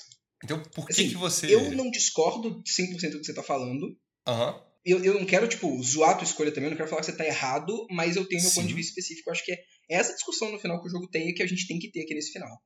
Uhum. Fala um Porque, pouco mais sobre. Cara, a, assim, as coisas não vão ser do jeito que você quer uhum. nesse ato. Então, e, e, e, e, independe de você. É, você não consegue julgar uma, a pessoa pela, pela, pelo destino que ela teve, porque é impossível ela saber o, o, a miríade de coisas que iriam se, se, se desenvolver a partir de uma escolha dela. E aí que tá, você pode ter conseguido, mas você conseguiu na sua segunda playthrough. E você já tinha respostas de coisas. Você já tinha respostas, exatamente. Assim, você já sabia. Eu segui o mesmo caminho do não personagem. Importa, você seguiu o mesmo, a mesma, o arquétipo, mas as escolhas que você fez foram extremamente mais conscientes porque você já sabia a consequência a longo prazo de muitas delas, o que quebra eu, se eu, eu acho que o que o, o intuito da pergunta, tipo, o que, que faz o destino de um homem? Nada, porque você já sabia o destino. Você já uhum. tinha esse conhecimento, sabe? O, o próprio caso da Glória que você falou, você já sabia que se você se aliasse a ela, você ia acabar com a. É, você, sabia que você tinha que ser meio paia com ela para conseguir oh, o que você queria. Mas então, eu acho que o, o, o problema é. Isso veio para mim um pouco nessa questão de, tipo. É, os vários caminhos que o jogo te permite fazer. Que eu acho que o jogo também não é impecável uh, quando se trata dessa separação dos caminhos. É, as, as escolhas a partir do caminho da glória, para mim, não ficaram muito claras no meu primeiro playthrough. Primeiro que eu tava meio maluco de Covid, é, o, que me, o que me dificultou um pouco. Mas eu teria feito essas escolhas e a proposta do meu personagem era justamente essa, de fazer essas escolhas difíceis para tentar no final atingir uma, uma união para as pessoas que ele tipo tava vendo ali. E a partir do momento que eu, eu, eu fiz a decisão da glória, é, todas as decisões que eu fiz antes daquele momento, e que foi justamente o, o, o sentido oposto de vocês, acabaram mudando completamente a vida do meu personagem. Por um, uma decisão que eu acabei fazendo lá na frente. Se eu não tivesse feito a decisão da glória, é todo o caminho que o meu personagem tinha feito até lá teria dado certo. Então, tipo, eu sinto que nesse sentido o jogo pecou um pouco. Porque é, ele eu, eu não fiquei satisfeito. Tipo, no, no, sentido de, tipo, progressão narrativa do personagem. Eu entendi, mas eu acho que é, isso é uma representação extremamente fiel de, da vida, tá ligado? Eu acho que em um sentido narrativo, não, mas num sentido temático, é perfeito. Porque, assim, tudo, tipo, você de fato não tinha como saber que essa escolha acarretaria nisso. E assim, uhum. Porra, sim, é o que normalmente acontece. Algumas Mas essa é a questão. Você não vai tipo, conseguir é- fazer. Você não vai conseguir conciliar duas coisas e é isso. Aham. Só que ficou distoante quanto ao jogo. Eu não tive a consciência do que ia rolar com a Glória, sendo que eu tive essa consciência através de todas as outras decisões que eu acabei fazendo no jogo. Cara, mas eu acho Então que eu não acabei- essa consciência na, em todas as decisões. Eu Não, não, mas você tem uma consciência mínima decisões que eu achei que do, do nível de impacto de cada que teriam uma decisão. consequência e tiveram outras. Sim. E assim, eu fiquei frustrado, mas ao mesmo tempo eu não achei que isso foi errado. Não, mas eu Porque- fiquei frustrado porque foi uma decisão só, Vitor. Que, tipo, não ficou clara pra mim na hora que eu tava jogando. Mas será que foi, Foi, uma decisão só mesmo? Porque foi. pode ser que exista uma forma, pode ser que exista uma coisa. um- um Não, porque se eu tivesse seguido o caminho com o Otton, sem ter entrado em contato com essa run da, da Glória, que não era uma coisa que, assim, estava muito clara que seria funcional dentro do, do meu jogo, eu teria conseguido o apoio do É, avô naquele último momento, que caiu completamente por conta de uma única decisão, e meu personagem teria sobrevivido. É, Luca, Então, mas tipo- você entendeu o que você tá falando? Você, você mesmo disse que isso é no contexto do seu personagem? Sim, Pode ser que no contexto de outro personagem, chamar a Glória pode, poderia ter funcionado.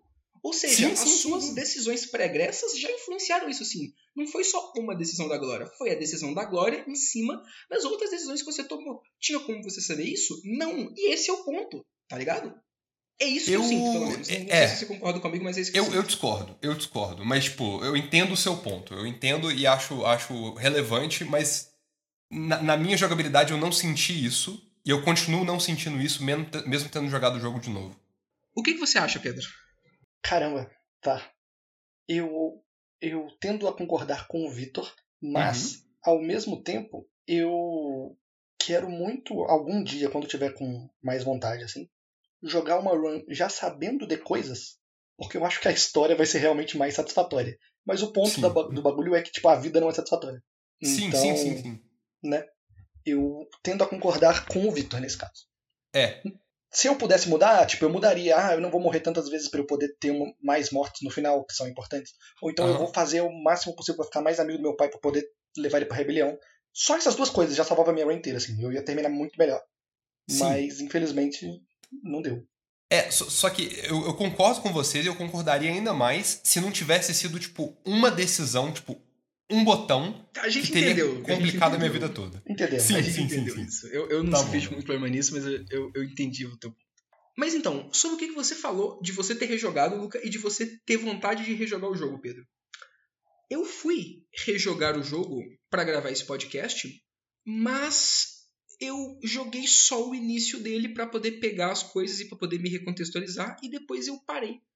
E eu parei não porque eu tava com preguiça de continuar jogando, porque não ia dar tempo, mas porque eu ativamente quis parar.